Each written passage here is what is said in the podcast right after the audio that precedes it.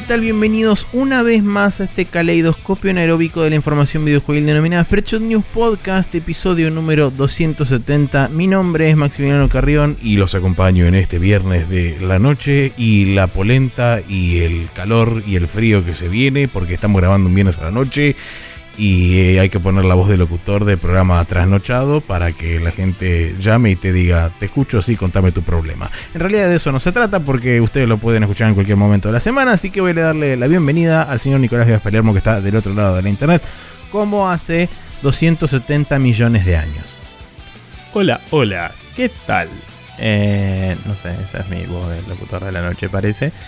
Eh, arreglamos el tema de sonido. Era básicamente enchufar la clavija A en la clavija C en vez de en la B.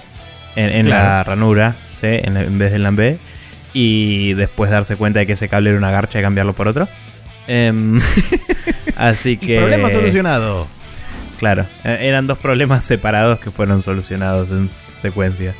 Eh, nada, em, ahora el hardware está todo lindito y está todo muy bien. Eh, estamos grabando el día viernes porque hay bastantes temas de logística para resolver para el día de mañana. Eh, que ah, vamos a estar haciendo otras cosas con suerte. De grabación eh, video mm, átil, que hace rato que no pasa. Y, o sea, hace rato que em, pasa, pero de forma distribuida cada uno de nuestras casas. Claro, hace rato que no nos juntamos. Sí, exacto. Y básicamente, ya que tuve problemas la vez pasada Hoy quería dejar todo armado para grabar video. Dije, mejor grabemos antes de que toque cualquier cosa porque... para eh, prevenir futuros problemas.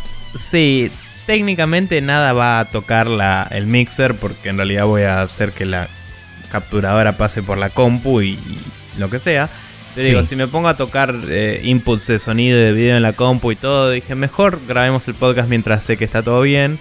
Y después me aseguro de no cagarla tranquilo en vez de tener que hacerlo las apuradas en nombre del Maxi, en, nombre del Maxi del futuro te agradezco y bienvengo el, el cambio de, grabación. Es que más allá de que tengo un tema de conciencia, de que sé que vos editas esto y todo lo que sea eh, eh, cambiar cosas te trae problemas a veces.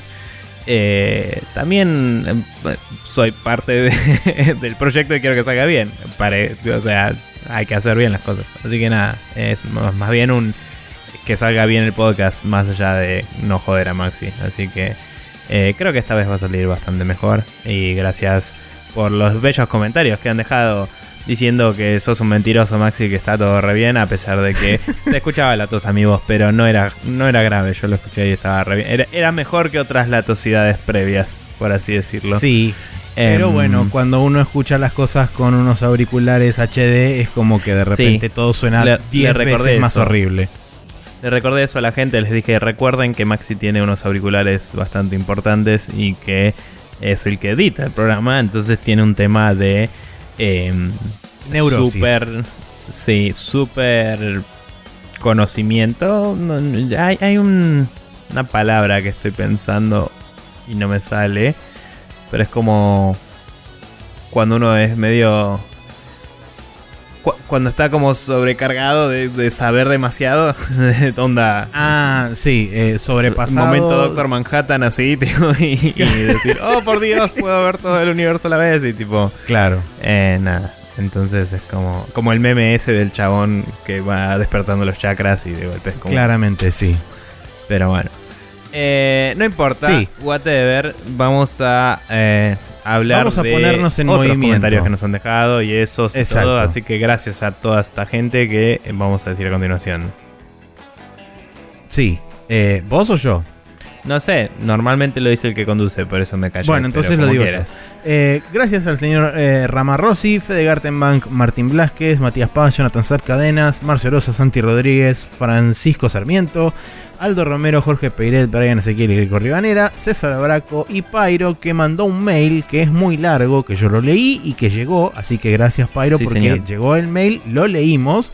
Y eh, vamos a tomar nota debida de las recomendaciones que nos pones abajo de todo. Eh, el sueño, nada, es, fue un sueño y así sucedió y seguramente eh, ocurrirá. O no en algún otro momento donde te acuestes y duermas. Contenido de Em. calidad para todos los demás escuchas que saben exactamente de qué estás hablando. Perfecto. Exactamente, sí. Pero ahora sí, haciendo referencia puntualmente a un comentario que nos dejó, por ejemplo, el señor Ramarossi en Facebook, dice, hola chicos, muy bueno el programa, se, los- se lo escucha raro a Nico, pero totalmente escuchable, no se preocupen, viste, yo tenía razón. En cuanto a las loot boxes, siempre y cuando no afecten al gameplay, no hay drama. No es, por ser fan, no es por ser fan de Blizzard, pero creo que la forma perfecta de manejar las loot boxes, pero creo que es la forma perfecta de manejar loot boxes. Eh, Supongo que refiere a lado- la de Overwatch.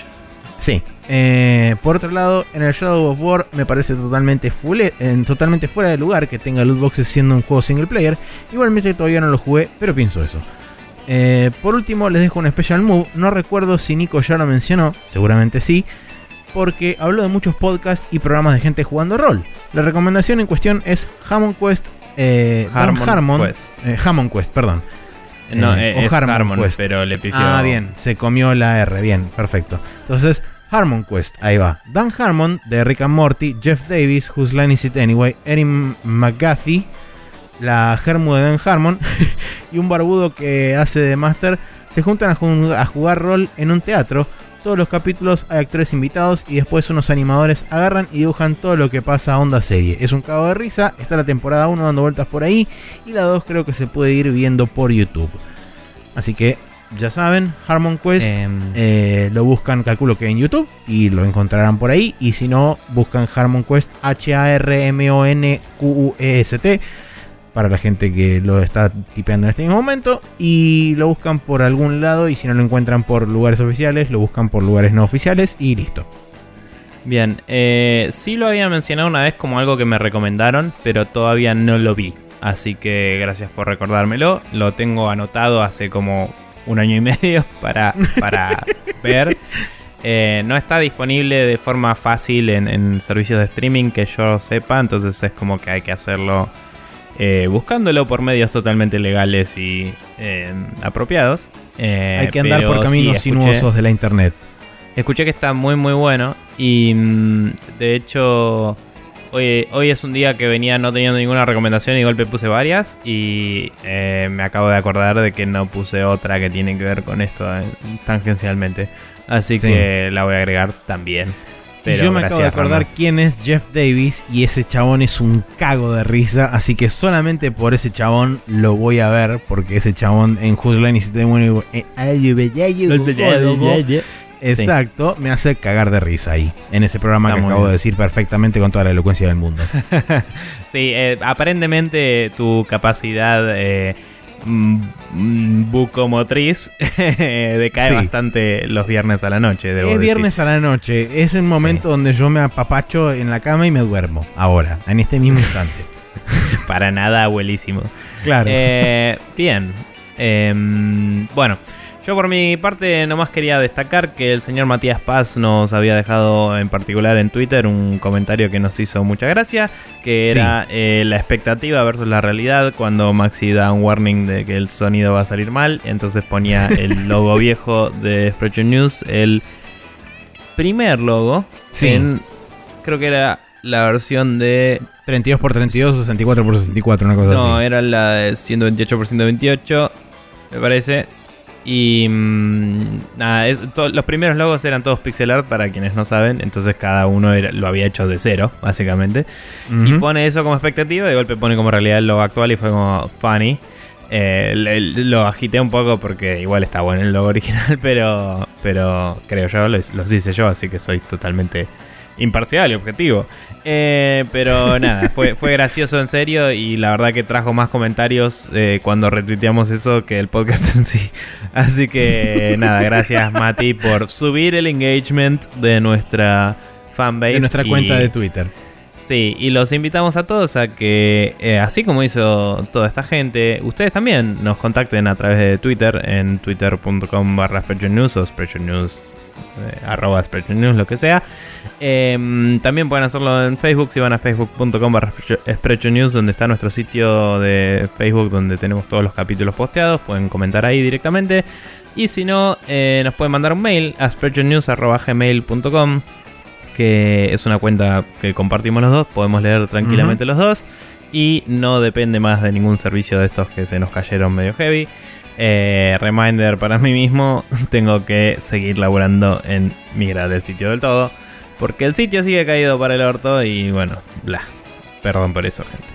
Em, bien, creo que eso es todo por el... Bien, entonces ahora nos montamos eh, sobre un caballo que nos lleva hacia la siguiente sección de este programa, que como siempre es los jueguitos que estuvimos jugando durante esta última semana. Que no tienen que ver con caballos, pero había un caballo por ahí, lo agarramos y fuimos por ahí.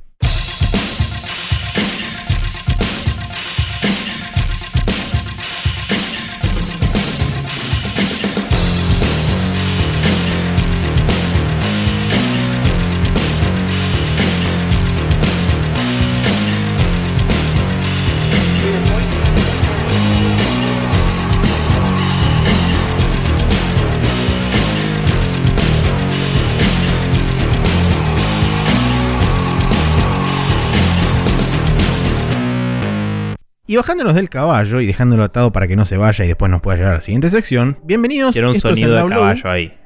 En ese es Un... Sí, exactamente. Bien.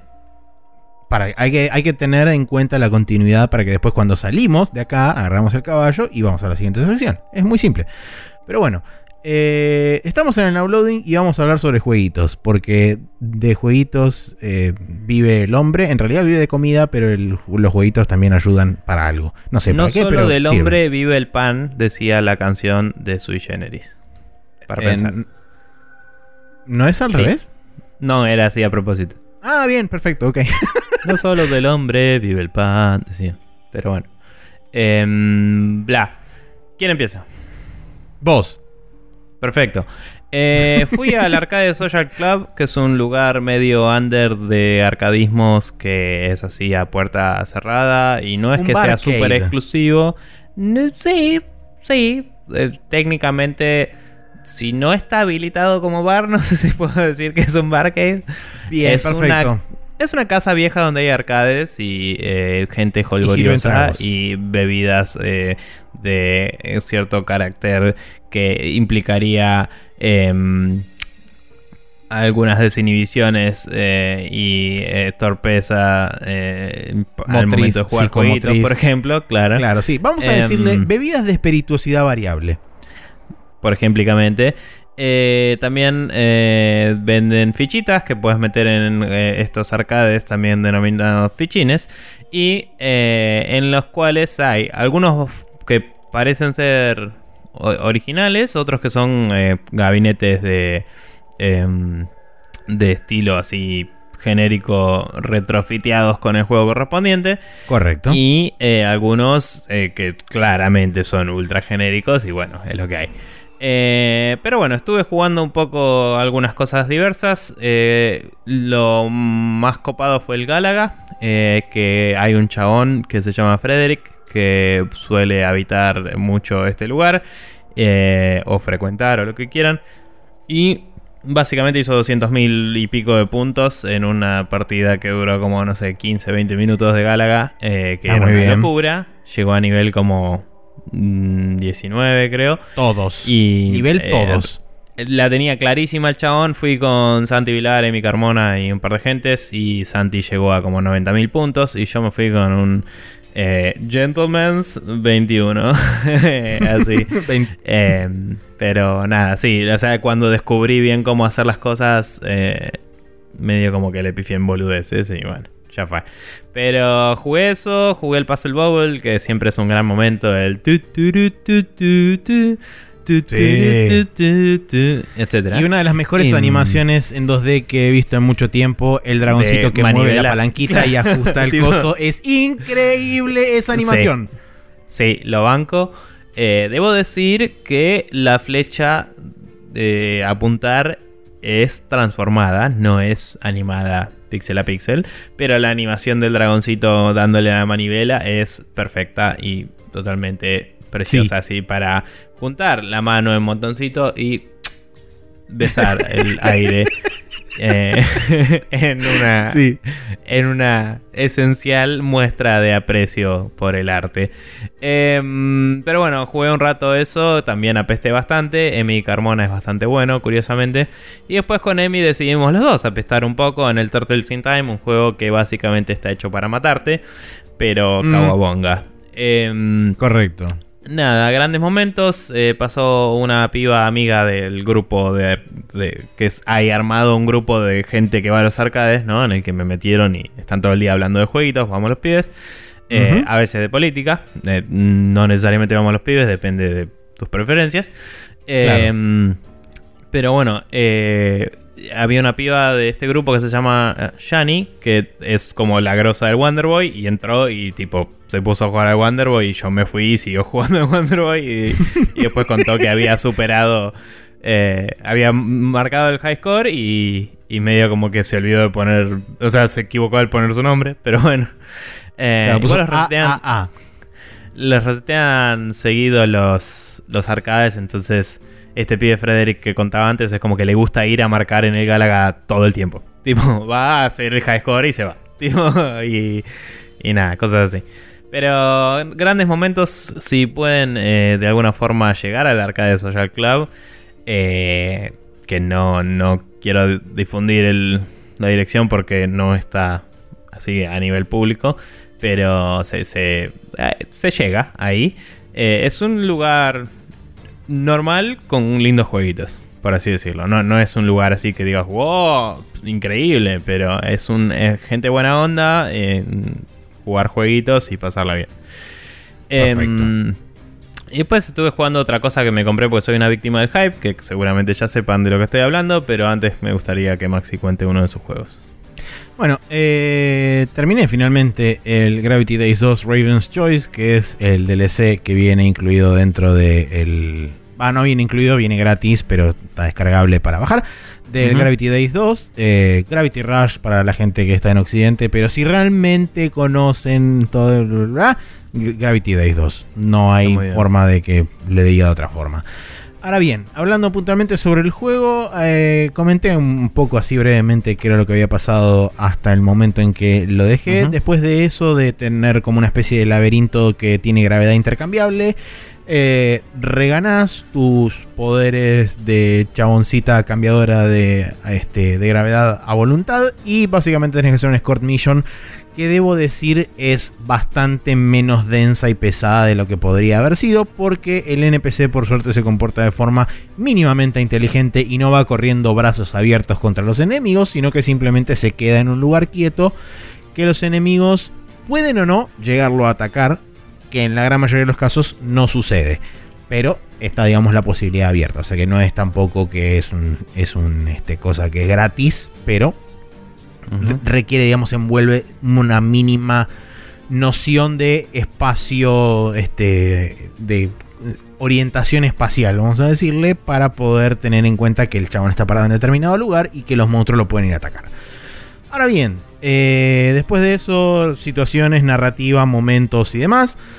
Y eh, termina con una batalla final que es bastante similar a una de las batallas finales del juego, lo cual hace que se transforme automáticamente en medio una cagada, porque es una batalla que transcurre todo el tiempo en el aire, donde vos mm. no tenés forma de recuperar 100% de tu gravity gauge, salvo que te mantengas en las inmediaciones de un artefacto que va generando cada determinado tiempo unos ítems que te regeneran el, Gravity Gauge. El tema está en que, bueno, ese, tenés que estar necesariamente cerca de este aparato porque tenés que protegerlo también de que el jefe no solamente te mate a vos, sino que también mate este aparato. Em, entonces se vuelve como una mm, eh, eh, misión de doble escort porque tenés que cuidarte vos de que no te mate y además de que no mate el aparato. El problema está en que los mismos controles, o sea, los controles siguen siendo los mismos que tenías en el juego. O sea que es como... Es un poquito más fácil, digamos, eh, hacerle daño porque tenés como la habilidad extra de poder generar las pelotas de ingravidez alrededor tuyo y poder revolárselas al bicho y pegarle con eso y hacerle daño, que es un bonus bastante interesante. El problema está en que cuando el bicho se está moviendo y vos, por ejemplo, le apuntás a uno de esos mágicos círculos, eh, perdón, esferas rojas que son claramente los puntos débiles, como tienen la mayoría de los enemigos dentro del Gravity Days, eh, y el chabón, por ejemplo, se está moviendo, está haciendo una animación y el, el, nodo ese está en el brazo, muy probablemente cuando vos le apuntás desde una distancia, vamos a decirle intermedia, ni muy larga ni muy corta, muy probablemente cuando el chabón haya bajado el brazo para ejecutar su golpe o animación o lo que mongo sea, vos pases volando derechito y te desvíes hacia otro lado y tengas que frenar, dar la vuelta, girar, acomodar la cámara y volver a tirarte. Mientras tanto, en el interín, por supuesto, le cascó como 4 o 5 golpes al objeto que vos tenías que defender y es como la puta madre que te recontraparió. Ahora bien, eh, una vez terminado eso, hay también una serie de situaciones, bla, bla, bla, historia narrativa y fin. Por suerte, digamos que la parte más frustrante de todo eso es esa última, si querés, batalla y después el resto es como bastante fácil porque te ponen el poder de rotura y es como apretar este botón para que explote todo. Y esencialmente es lo que haces, apretas un botón y explotas todo a la mierda porque te transformas en una super mega mantícora gigante porque se mezclan los poderes de Cat con tus poderes y tenés un tigre alado con garras y es así resarpado. Eh, y rompes todo apretando un botón. y es como que te sentís bastante eh, power tripping en ese momento, pero hasta ese momento es como que la sufrí un toque bastante. Quizá un poco más de lo necesario. Que es un poco también lo que me pasó durante la final del juego original. Eh, de hecho, la final del juego original la pasé un toque peor. Pero bueno. en líneas generales, si les interesó el 1 y jugaron el 1 completo, con respecto al 2, ya di mis impresiones en, líneas generales. Con respecto a este DLC, no agrega mucho. Sí investiga un poco el pasado de Raven y cuenta un poco cuál es su movida y cuál es su razón por la cual estaba haciendo lo que hacía en el primer juego, más que nada. Y cómo eso se acopla un poco con el orden de todo el mundo. Eh, que lo tratan de formas bastante raras porque hay como varias deidades en ese mundo y son los que se conocen como los creators de todo ese universo y aparentemente según con quien hables lo, lo toman como diferentes cosas. Por ejemplo hay un chabón que te lo encara desde el punto de vista eh, vamos a decir físico barra astronómico, hay otra que te la encara desde el punto metafísico barra eh, astrológico y en este juego aparece un tercero que te lo toma como una especie de simulación barra programa de computadora. Y es como. Es muy loco que cada uno de estos seres tenga una visión totalmente diferente del mundo. Y aún así entre ellos se complementen de forma medio rara porque termina funcionando. En fin, eh, no me voy a meter en ese terreno porque es medio como spoilear un poco el trasfondo, un, toque del segundo juego. Pero eh, es interesante eso eh, digamos que la historia de Raven, si te interesa un poco saber qué onda el personaje, te puede llegar a copar. No es muy larga, me habrá tomado unas dos horas y media más o menos. Y como dije la vez pasada, no involucra eh, lugares de mundo abierto en, ningún momento, no involucra subir habilidades de ningún tipo, simplemente es 100% narrativa con determinados set pieces en lugares bastante no voy a decir restringidos, pero bastante determinados de las distintas áreas abiertas de la ciudad para que cumplas un objetivo en particular y automáticamente de ahí te transfieran a otra situación, ya sea narrativa o que eh, estás en otra área directamente haciendo otra cosa. Sí.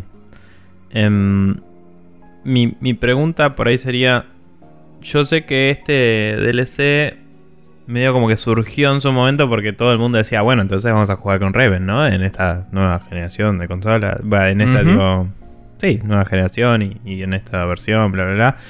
Y como que el chabón fue como, bueno, sí.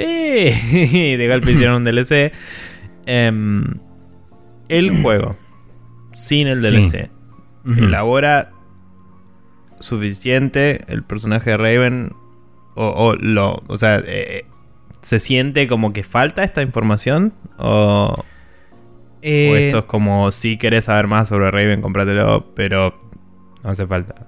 Porque eh, decías que, para vos decías que no hacía falta, pero digo, a nivel historia, alcanza con que Raven sea un personaje misterioso flasheando Tuxedo Mask ahí, por así decirlo. Sí, totalmente. O sea, cumple, tiene un rol, de, digamos, de soporte barra eh, hermana mayor de Kat barra... Eh, sí, sí, es tipo, literalmente Tuxedo Mask, tipo, parado ahí en el, en el edificio, o el corredor X, o tipo, eh, lo que sea. no voy a decir que lo utilizan como plot device, porque no es así, pero mm. digamos que aparece en los momentos donde es necesario que aparezca. Está, bien, es un... Sí, es un personaje secundario. Exactamente. Es un, es un cyborg ninja. pero, pero sí, o sea, la historia en ningún momento se centra sobre su pasado, es simplemente eh, elaborar la relación que tienen ellas dos en determinados momentos a partir de su, del conocimiento de cada una de ellas de la otra en el primer juego y cómo eso, digamos, las, las trae juntas y de ahí cómo evoluciona su relación entre ellas dos. Y después, bueno, es cada una sigue su camino, medio como al final del juego. Y el DLC es medio como que ocurre en ningún momento en particular. No es que tipo sucede o después del juego, o en algún momento en intermedio del juego, o antes del segundo juego. Es como en algún momento de la vida. Claro, en algún momento, en alguna galaxia que puede o no ser esta. Exactamente. Eh, y empiezan a pasar los títulos así.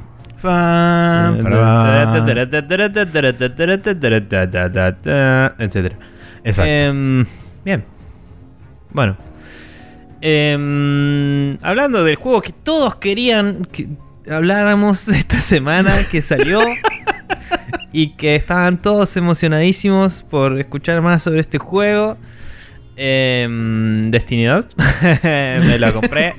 y automáticamente acaba de apagar nuestro podcast la mitad de la audiencia. Sí, no. Em, más allá de todo y de que soy una víctima de hype y todo. Eh, el Destiny 1 lo disfruté jugándolo solo hasta que lo terminé y fue como, bueno, fue medio bla, pero tiene cosas lindas. Eh, pero Nunca había, nunca había jugado un juego de Bungie, tenía cosas interesantes, era medio limitado, se notaba que tenía cosas de, medio predilectas, eh, no predilectas, eh, preferencias. predispuestas, predispuestas por las limitaciones de la generación anterior, porque tenía que correr en PlayStation 3 y en Xbox 360, como momentos así en los que el fondo era muy vacío y cosas así. Em, pero nada, igual fue una experiencia entretenida. Entonces dije, bueno, si tengo amigos que se compran el Destiny 2 en PC, lo voy a considerar. Y tengo un amigo que ya estaba viendo comprárselo y que tenía otros amigos con los que jugar, pero por ahí le faltaba uno. Le dije, bueno, avísame, fíjate qué onda. El otro día nos juntamos nosotros con Guillo, eh, Guillo Leos, y fue como eh, Guillo, ¿te lo vas a comprar en PC? Ya me lo compré, listo, me lo compro, la mierda. Vamos a jugar al Destiny em, tipo, era obvio que iba a pasar. Lo dije el podcast pasado, es tipo obvio que me lo voy a comprar, va a pasar y así fue. Em, no jugué todavía con nadie, debo decir, pero en este, eh, pasando a hablar del Destiny 2 en sí mismo, eh, la historia single player es mucho más jugable de a una persona, digamos. Eh, tiene un enfoque bastante más narrativo que el anterior. Cosas que en el 1 por ahí estaban marcadas como strikes, eh, que para contextualizar un poco eran como los dungeons... ¿Cómo, se llamaban en el WoW los dungeons normales? Instancias. sí, los instances, claro. bueno, eran instancias literal. O sea, vos entrabas y como que vos estabas experimentando esa parte del juego y no había nadie más que no estuviera en tu sí, parte. Se generaba un nuevo cuarto de esos en un servidor, exactamente. Sí. Eh, cuestión que acá en la historia es como que se nota porque hay un loguito que se prende que te dice ahora estás en una instancia. Pero es un poco más simples y, y casi que todas las misiones tienen una parte instanciada. Eh, mientras que en el anterior por ahí tenías misiones que eran en el mundo, así como andá y lutea cosas y vas, agarras boludeces y volvés. Acá es como que siempre llegás a un lugar donde eventualmente pasas la barrera a una instancia y está bastante armadito el nivel para tener un desafío prediseñado por un chabón que pensó un conflicto y está bueno, ¿no? Eh, o sea, las partes armadas así a medida están muy buenas. Eh, los gráficos, o sea, me sorprende la performance en PC. Yo sabía que iba a ser un juego con mucha plata encima. Pero lo instalé, lo corrí, no tuve ni que setearle nada. Eh, corriéndolo al, tamaño de resolución que tiene mi monitor, todo como viene, ni lo toqué, ni me fijé si está el mango o no. Se ve increíble. Suena increíble, el sound design de este juego es una locura.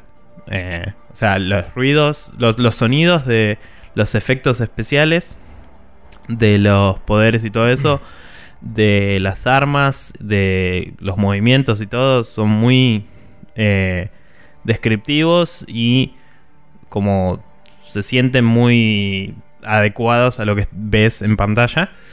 Eh, y cuando usas un poder o cuando pegas un headshot o algo es una sensación muy satisfactoria y te libera mucha dopamina y merca. Em, y es como muy adictivo el loop de juego normal. Eh, dicho eso, el juego no está súper reinventando la rueda ni nada, es un shooter sólido y nada más. Pero es, eh, es un shooter sólido que desempeña muy bien en la PC. Debo decir que el mouse y teclado anda joya, no hay nada de tipo... O sea, el menú se nota que es el mismo de consola y en PC puedes hacer bastante, bastante más cosas y no están haciendo esas cosas, eso se nota. Pero también es como que ponele, no es que en, las partes que paginarías con L2 y R2 o L1 y R1, podés paginar con A y con D, por ejemplo. Entonces no es que por estar usando un teclado te vas a tener que ir con el mouse y no hay un soporte adecuado a las cosas. Es un poco raro, porque no esperas con A y con D navegar un menú para un lado y para el otro. Pero por otro lado es interesante que nunca tenés que sacar la mano del lugar donde jugás, ¿no? Y también, por ejemplo, si apretás... Eh, si apretás el para entrar al inventario, la tecla default era. Eh, ahora no me sale. Había una tecla default. ok. Si usas la tecla default que te enseña el juego, abrís el inventario. F1 era.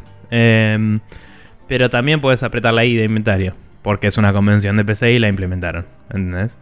Eh, o sea, es como relativamente intuitivo. Si te olvidaste, probás la tecla que en un juego sería y casi seguro la mapearon también si no interfiere con otro Vine. Eh, eso está bueno. Em, sí, debo decir que hay un par de cosas raras de apretás este botón y hace algo, lo mantenés apretado y hace otra cosa. Que en consola tiene sentido. Claro. Eh, tipo, pero acá es como tengo. Me sobran 90 teclas. O sea, no me rompa los huevos. Eh, me costó mucho acostumbrarme a apretar tab sin mantenerlo apretado. Porque cuando vos apretas tab en el Destiny, tu chabón pone la mano enfrente y aparece el fantasmita, viste, la. El ghost. el coso que te sigue, sí. Eh, no, sabía cuán presente tenías el ghost, por eso decía el cosito. Em, y como que uno imagina que es un overlay que aparece mientras vos mantenés apretado el tab en PC, porque así funcionaría por ahí en PC. Mientras que en consola eh, también era, lo tapeabas y aparecía un ratito y se iba. Y si lo mantenías, entrabas a otro lado. Y acá pasa eso, si mantenés el tab, pasas a otro menú. Y es como, la puta mm. madre, no quería pasar a otro menú, quería volver al juego. Y como es y como es online el juego, es como que sigue andando mientras estás en un menú de golpe. Claro, sí. Y no, no, puede no estar bueno. El juego es muy permisivo. si no estás jugando una, eh, una instancia en modo difícil o lo que sea, no es muy problemático. Em, y la transición es muy rápida, entonces puedes entrar y salir de ese estado muy bien. O sea, no, no hay load times en casi ningún lado. Eh, solo cuando pasás de un lugar a otro, viste, cuando haces fast travel, digamos. entre las áreas, porque las áreas son grandes, pero no es un mundo conectado. Esos son load times que son muy cortos en comparación a lo que era el Destiny 1 en Play 4. No jugué al 2 en consola, no sé. Eh, pero eh, en el juego no hay ningún load time eh, notorio, siempre está streameándose todo. Y, eso de entrar un menú desde el juego y que sea simple y que no haya ni siquiera un, par de frames dropeados es bastante zarpado en, cualquier juego hoy, ridículamente hablando. Em, pero bueno, nada, es como digo, es muy adictivo, muy satisfactorio cómo te hace el feedback de todo lo que haces. Eh, es medio confuso, igual que era el 1, eh, seguir las quests y eso es como que no tenés el típico quest viewer y todo tan a mano y tan feliz. Hay, hay uno y lo puedes encontrar en un menú, tipo mantenés el tab, apretás la E y ves todas tus quests y ahí las puedes ver, las que estás traqueando. Pero si las terminas todas y solo tenés la de la main quest, eh, por ahí es más difícil determinar dónde en el mapa están las quests y cómo Claro. llegar a ellas. Hasta que te acostumbras un poco. Una vez que te acostumbras ya está, pero es como que tiene convenciones que establecieron ellos mismos para consola, para hacer algo tipo MMO en consola. Y cuando estás en PC, eso es poco. Porque ya hay convenciones de PC que son más robustas. Y se nota. Em, pero bueno, nada, eh, se puede jugar re bien, está integrado con Battle.net y todo eso muy bien. Em, o sea, tenés el chat de, de Battle.net, toda la bola. Eh, no probé todavía jugar en equipo, como dije, por una cuestión de... No, no me no coordiné mucho con amigos. Planeaba terminar la historia y después jugar con amigos misiones secundarias y boludeces. Eh, solo porque me di cuenta que es satisfactorio, suficientemente satisfactorio para mí jugarlo solo y es más fácil que tratar de coordinar con alguien que no haya jugado y me vaya a decir dobla acá, hace esto, qué sé yo, que me hincha las pelotas. Em, y nada, la verdad es que está, está muy bueno. Eh, mejor de lo que esperaba. O sea, yo me lo compré medio diciendo, bueno, es un juego para jugar que con amigos la puedo pasar bien.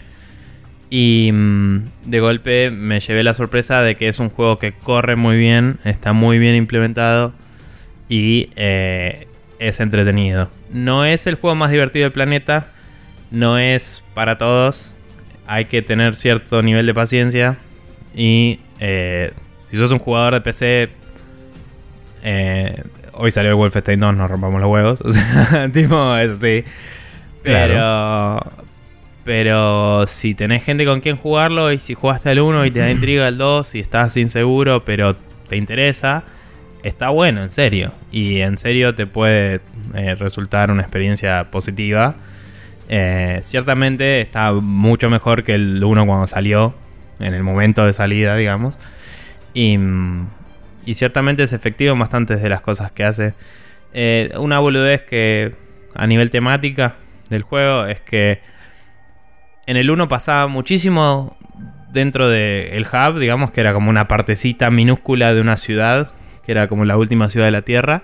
Sí. Y, mm, y de ahí elegías quests y cosas y te ibas a hacerlas.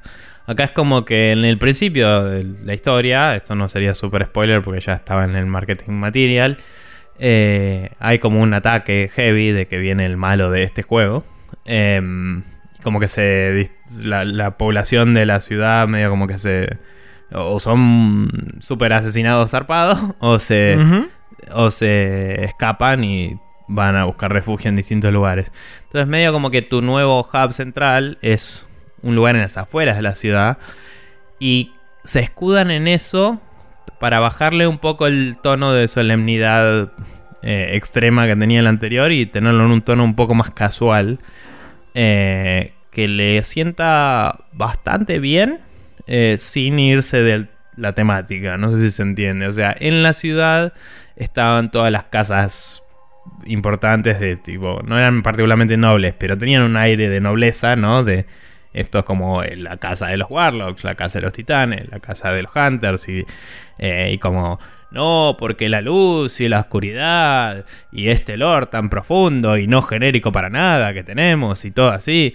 Y es como, en este es más como, bueno, tenés esta personaje que no cree en la idea de centralizarse en una ciudad y le parece que siempre fue una garcha y que fue una causa perdida.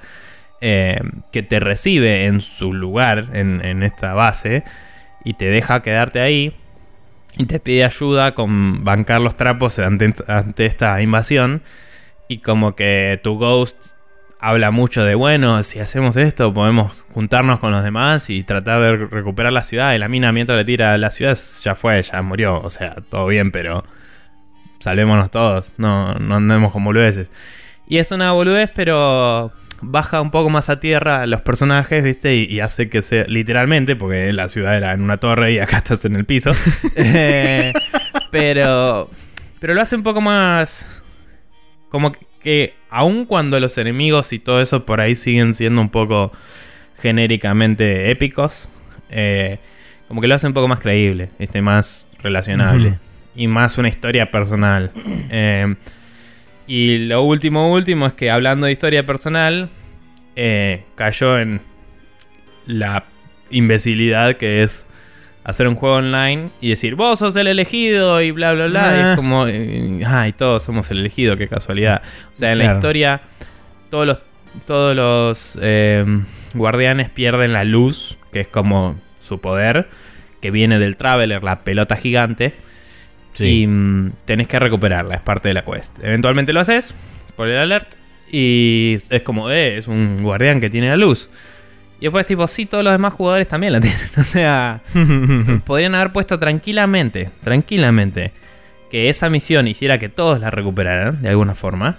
O que cuando vos la recuperás, haya una cinemática en la que diga, che, llamemos a los demás guardianes para que vengan a recuperar la suya. Porque es como que vos la recuperás de un lugar que no parece que se agote o, algo, ¿no? Es como que hipotéticamente puedes decir, che, encontré un lugar donde había más luz, vénganse y hagan fila. Y podrían haber hecho algo así, ¿no? Como una cinemática cortita que te justifique que todos los demás jugadores también lo tienen, pero que vos lo hiciste. ¿Me entendés? Y no lo hicieron. Y, es como medio. medio imbécil. Porque eh, estás haciendo una disociación inmediata de lo que ves en el juego y lo que se supone que pasó en tu cara. ¿Me entendés? O sea, lo veo. es tipo. Claro, sí, me decís sí. que soy el único con poderes y hay un chabón flotando en el aire en mi cara. es, eh, eh, ridículo. Y. Y nada, eso es una pelotudez. Eh, no sé por qué no lo, no lo hicieron mejor. No, o sea, claramente la falta de millones de dólares no era un factor. Eh, Así que no sé, no, no hay mucha excusa. Pero bueno, nada, es un juego disfrutable y es un juego eh, que es, experiencias para compartir fuera de que no lo estuve jugando con alguien, tipo llego al laburo, es tipo, no, porque ayer estuve haciendo tal cosa, bla, y lo, lo hablas y está bueno. Eh, así que nada, para los que les pinta eh, y, saben más o menos de qué va, creo que les puede gustar. Si no están muy seguros, vean reviews y cosas porque no es para todos. Pero nada, Destiny 2. Y mm, la semana que viene vamos a estar hablando de un juego muy distinto, así que no se preocupen. Así Eh, es. pero bueno, Max. Yo como para, para ir este, calentando motores y darles una Sí. pequeña previa de lo que puede llegar a ocurrir la semana que viene. Eh, en un giro del destino, eh, básicamente Nico va a vender su Wii U, entonces me vendió este juego. Sí. Sí, vendí mi Play 4 ya, que técnicamente Sí. no recibí plata y no se la di al chabón, pero ya la formateé y está separada y es un amigo mío, así que está reservada para él. Eh, Bien, perfecto. Plot twist. Exacto. Bueno. Pero bueno, eh, la cuestión es que Nico me vendió este juego y llegué a casa y como no tenía muchas cosas para arrancar que no fueran de 72.548 millones de horas de juego cada cosa, entonces dije, vamos a arrancar algo que es divertido, es lindo, es cute y demás. Y, Nintendero. Eh, sí, y Nintendero. Entonces agarré y arranqué el Captain Toad Treasure Tracker que debo decir que es ilegal que ese juego sea tan cute y tan divertido. eh, Mm. O debería ser ilegal. Porque es hermoso y es increíble y está buenísimo y la estoy pasando del ultra carajo jugándolo. Em, para la gente que no sabe de qué se trata esto, si recuerda un poco en el año 2013 o 2014, salió el Super Mario 3D World para Wii U también. Y este Sí. juego contenía unos mini niveles que eran justamente de el Captain Toad. Donde se trataba de una especie de diorama que uno giraba ya sea con el giroscopio del control de Wii U, el Gamepad, no el Sí. Pro Controller, porque el Pro Controller no tiene giroscopio.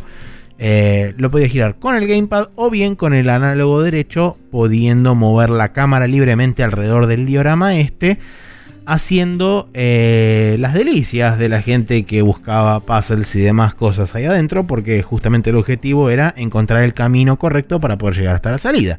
Esto es en el Mario 3D World. En este juego, en el Captain Toad Treasure Tracker, básicamente lo que tenemos que hacer es encontrar Es el camino mismo. hasta llegar a una estrellita. En el camino tenemos la posibilidad también de encontrarnos con distintos bonus o distintas cosas semi-ocultas, como pueden ser, por ejemplo, un hongo dorado que nos da más moneditas, un hongo verde que nos da una vida extra, y tres gemas que básicamente componen parte del objetivo de eh, completitud, si queremos utilizar el término, de cada uno de los niveles. Además de eso, tenemos un objetivo secreto que puede o no ser completado de forma automática cuando nosotros estamos investigando el nivel. Pero ese objetivo se revela recién una vez que uno ya pasó por el nivel. Entonces, ahí viene como la rejugabilidad o el factor rejugabilidad dentro del juego. Sí, eh, eh, digamos, ese objetivo es un sistema similar las misiones del GTA o del GTA V o de cosas así. De claro. Vos terminás y había algo que no te decían que era y, al final se revela, tipo, bueno, si lo terminás antes de tantos segundos tenés un punto, una, gema extra, creo que era. Era la gema, una recompensa, ¿no? No, eh, era simplemente un sellito. Sí, ok, sí, es un colectivo el más, digamos. Exactamente. Em, y, nada, ponerle que era así, terminar menos de cierto tiempo o terminar sin haber perdido ninguna vida o, coleccionando cierta cantidad de monedas o juntando el hongo extra, ya sea dorado o de una vida extra, diferentes objetivos.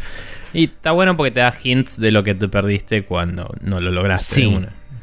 Pero sí. Sí, de hecho, hasta ahora eh, hice todo de todos, por lo menos del primer libro, pues ya estoy en el episodio 3, que no sé si es el último o no, pero bueno, la cuestión es que arrancas el juego con Captain Toad, pasás el primer, el primer libro, que está dividido como en episodios, eso, es una, especie de libro por el que vas eh, pasando las páginas y cada una de las páginas es un nuevo stage.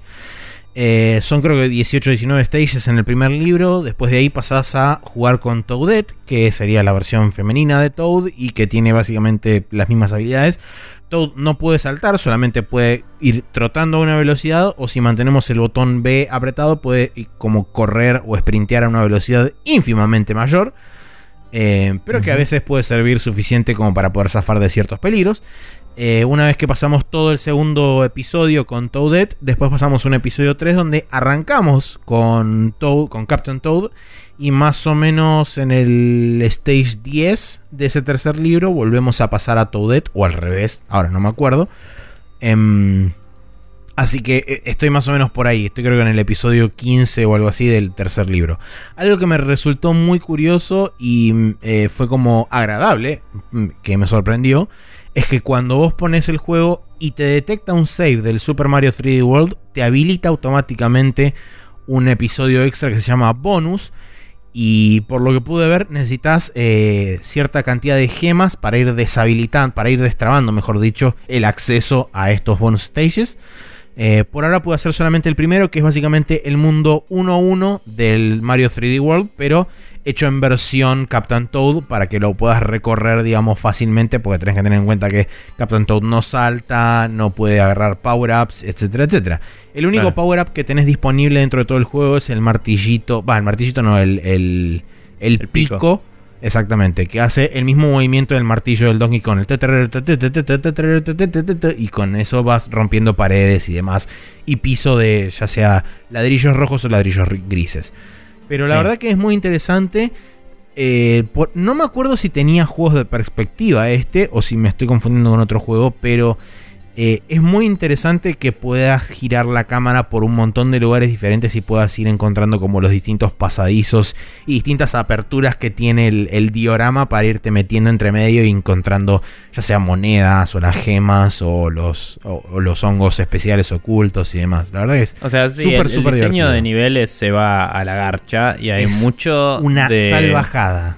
Mucho de cosas, digamos, ¿no? De sí eh, sin por ahí las partes medio antigravitatorias locas, pero sí un poco con jugar con la perspectiva y eso que medio que mm, antes del 3D World inclusive viene un poco de 3D Land de, 3DS, no sé si recordás haber mm. visto alguno de los bonus stages, pero eran básicamente una movida medio así, en la que jugabas con Mario y saltabas, pero eran como también eh, escenarios reducidos eh, dentro de una especie de cubo que muchas veces tenías que rotar un poco la cámara para poder comprenderlo.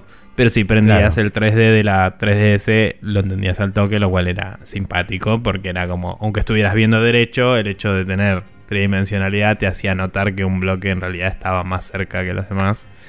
Y, y por ahí parecía un plano, pero no era, y cosas así. Em, No, el Captain Toad es uno de los tantos juegos de Wii U que tengo y no terminé, pero dije, bueno, vamos a... eh, fue un momento de sinceramiento para con mis cosas y dije, no va a pasar, se vende. eh, y la Wii U probablemente igual la venda después de por lo menos tratar de jugar a los Metroid Prime. Eh, que voy a ver si me gusta o no jugar con los controles de Wii. Si no me gusta una mierda, por ahí tengo que jugar los emulados. Ya los compré, así que no me va a pesar tanto la conciencia. Y también me da curiosidad verlo en el emulador de Dolphin después de esa nota que leímos hace mucho. Em, pero nada, todo, eh, todo se va, todo se vende. No me acuerdo cómo era la frase de los Simpsons, no importa. Em, no era así ni palos, era algo sobre Bart. No me acuerdo, me la dijeron el otro día. Em, Eh, pero y bueno, después nada, no- recordé que no lo había jugado vos ese juego y dije Maxi lo va a querer, así que te lo di de Sí, una, de hecho seguro. siempre estuvo así como, o sea, siempre lo, lo tuve como pendiente dentro de mi cabeza con mayor o, ma- o menor preponderancia. En determinado momento me olvidé de su existencia y después cuando vos me lo recordaste fue como, ah, sí, y básicamente mm, arreglamos en ese mismo momento. Pero sí, la verdad que la estoy pasando súper bien. Me resulta recontra divertido. Además, tiene lo que es fantástico: que está diseñado como un juego de handheld. Porque podés tranquilamente hacer un diorama y, digamos, y dejarlo. Y después volver en otro momento y hacer otro diorama y colgarlo de vuelta. Sí. O sea, podés ir, digamos, como. Está muy bien eh, pensado para ese tipo de juego tipo bite size. Porque justamente cada diorama no te lleva más de, no sé, 3, 4 minutos, 5 como una barbaridad. Los dioramas un poco más complejos, como pueden ser, por ejemplo, no sé, los del libro 2 o 3, que ya tienen como partes, digamos, multiniveles y tenés que por ahí Sí. utilizar ciertas cosas de los niveles de más abajo para acceder a los niveles de más arriba. Hay cosas que son muy interesantes y muy copadas. Sí me tuve que matar en uno porque había hecho algo que aparentemente no estaba contemplado dentro del nivel y llegué a un lugar que después no podía salir y me tuve que matar, básicamente tirándome a un precipicio sin fondo. Pero salvo esa única vez que hice algo que automáticamente después de que lo hice fue como, ah, acá me tendría que haber tirado antes de hacer esto y no después.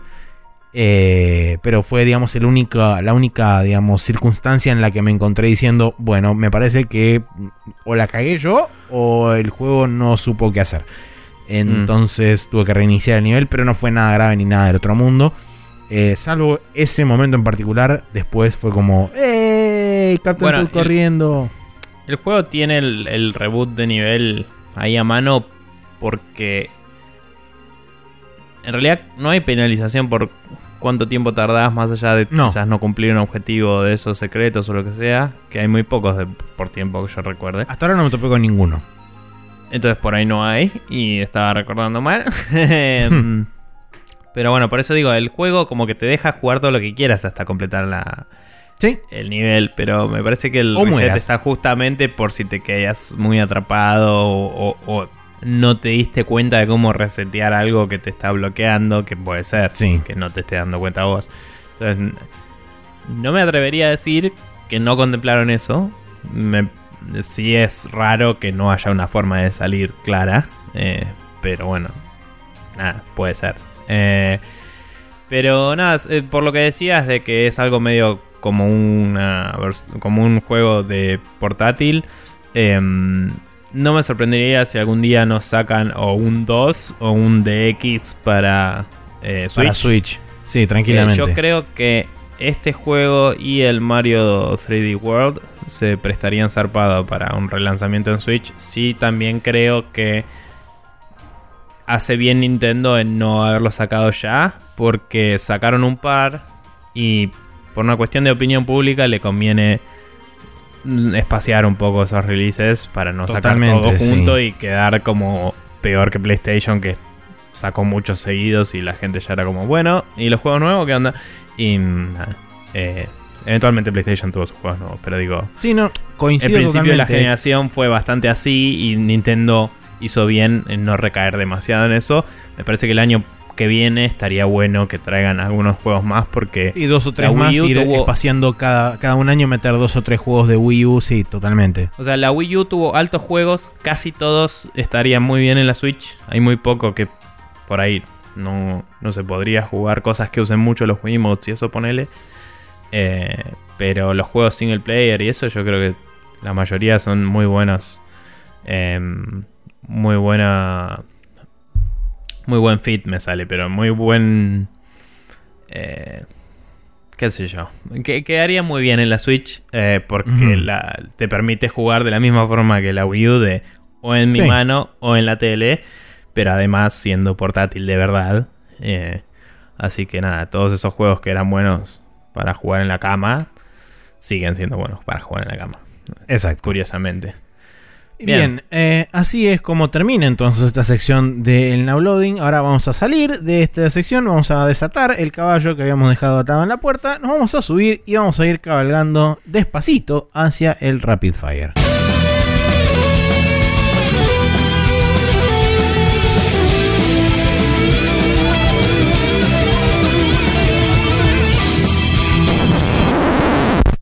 Parece que vas a tener que poner sonidos de caballos por todos lados en este capítulo, ¿eh? Si seguís con esa narrativa, vas a tener que hacerme un radioteatro en el medio. Tipo, ¡hija! Y bueno, taca, tac, taca, tac. Claro. Eh, eh, sí, todo, con, todo poli vocal. Es la que va.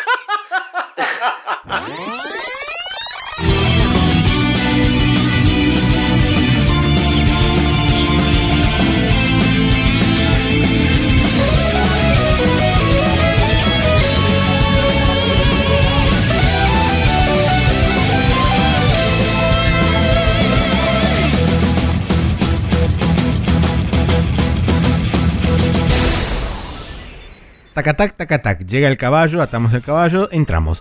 Y bienvenidos al Rapid Fire, donde tenemos una cantidad decente de noticias. Donde pensé que al principio, cuando estaba anotando las noticias antes de arrancar el programa, dije: Esto no va a llegar a ninguna parte, y de repente llegó. Así que arrancamos por el principio, que dice que arrancaron las ventas de Halloween de GOG y Steam. Porque es esa época del año donde eh, sale el señor billetín y hay que gastar plata. Eh, Probablemente para la- terminen el día siguiente al que salga este capítulo, porque o es este martes mismo día el que está saliendo 31. este capítulo. No lo sé. De- en general incluyen el día en cuestión. o sea, si son de Bien. Halloween y el 31 de Halloween y Halloween se festeja la noche, tendría sentido que mínimo duren hasta el día siguiente. Pensar. Bueno, por las dudas, Em. entren y gasten como sanguangos hoy, eh, a la mañana, en la medida de lo posible, porque no sabemos si va a durar hasta después de pasada la hora de actualización de Steam, que creo que es a las 14 horas ahora. Pero El bueno, ya GOG saben, Dice hasta noviembre 2. bien, o sea que hasta el día jueves 2 de noviembre tienen tiempo para comprar jueguitos en GOG. En Steam no lo sé, pero seguramente quizás sea similar o parecido. Eh, ahora bien, la siguiente noticia es de algo que no tengo idea de qué se trata, así que adelante Nico. Eh, bien, yo tampoco tengo idea de qué se trata. Perfecto. Ah, ya, ya sé que ya salió. Es eh, estuvo la direct de mm, Animal Crossing de mobile, este juego que se había anunciado cuando se armó la, el partnership entre DNA y Nintendo hace muchísimo tiempo, antes de que salga el Mario Run. Desde entonces salió el Mario Run, el eh, Fire Emblem, eh, He- no Heroes, sí Heroes, eh, y el Mitomo. ¿Mitomo era? Sí. Sí. Eh, ya me estaba pensando si era Tomodachi Life, ya no me acordaba una mierda. No, no, Em, Tomodachi Life era el de 3DS. Bueno, salieron estos tres, pero originalmente se habían anunciado eh, uno de Fire Emblem, uno de Mario y uno de, eh, de cosas, de Animal Crossing. Y este es justamente ese juego. Salió Se para... llama- Mm. Perdón. Se llama Sí. Animal Crossing, Animal Crossing Pocket Camp y va a salir para iOS y Android a fin de Ya noviembre. Eh, bueno, está disponible de alguna forma.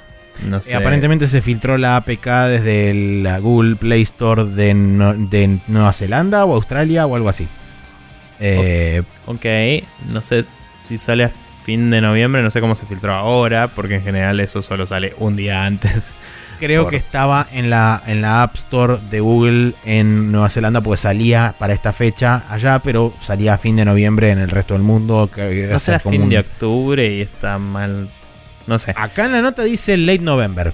Bueno, eh, hay gente No jugándolo y gente opinando sobre eso. Para mí, que la nota está mal, honestamente.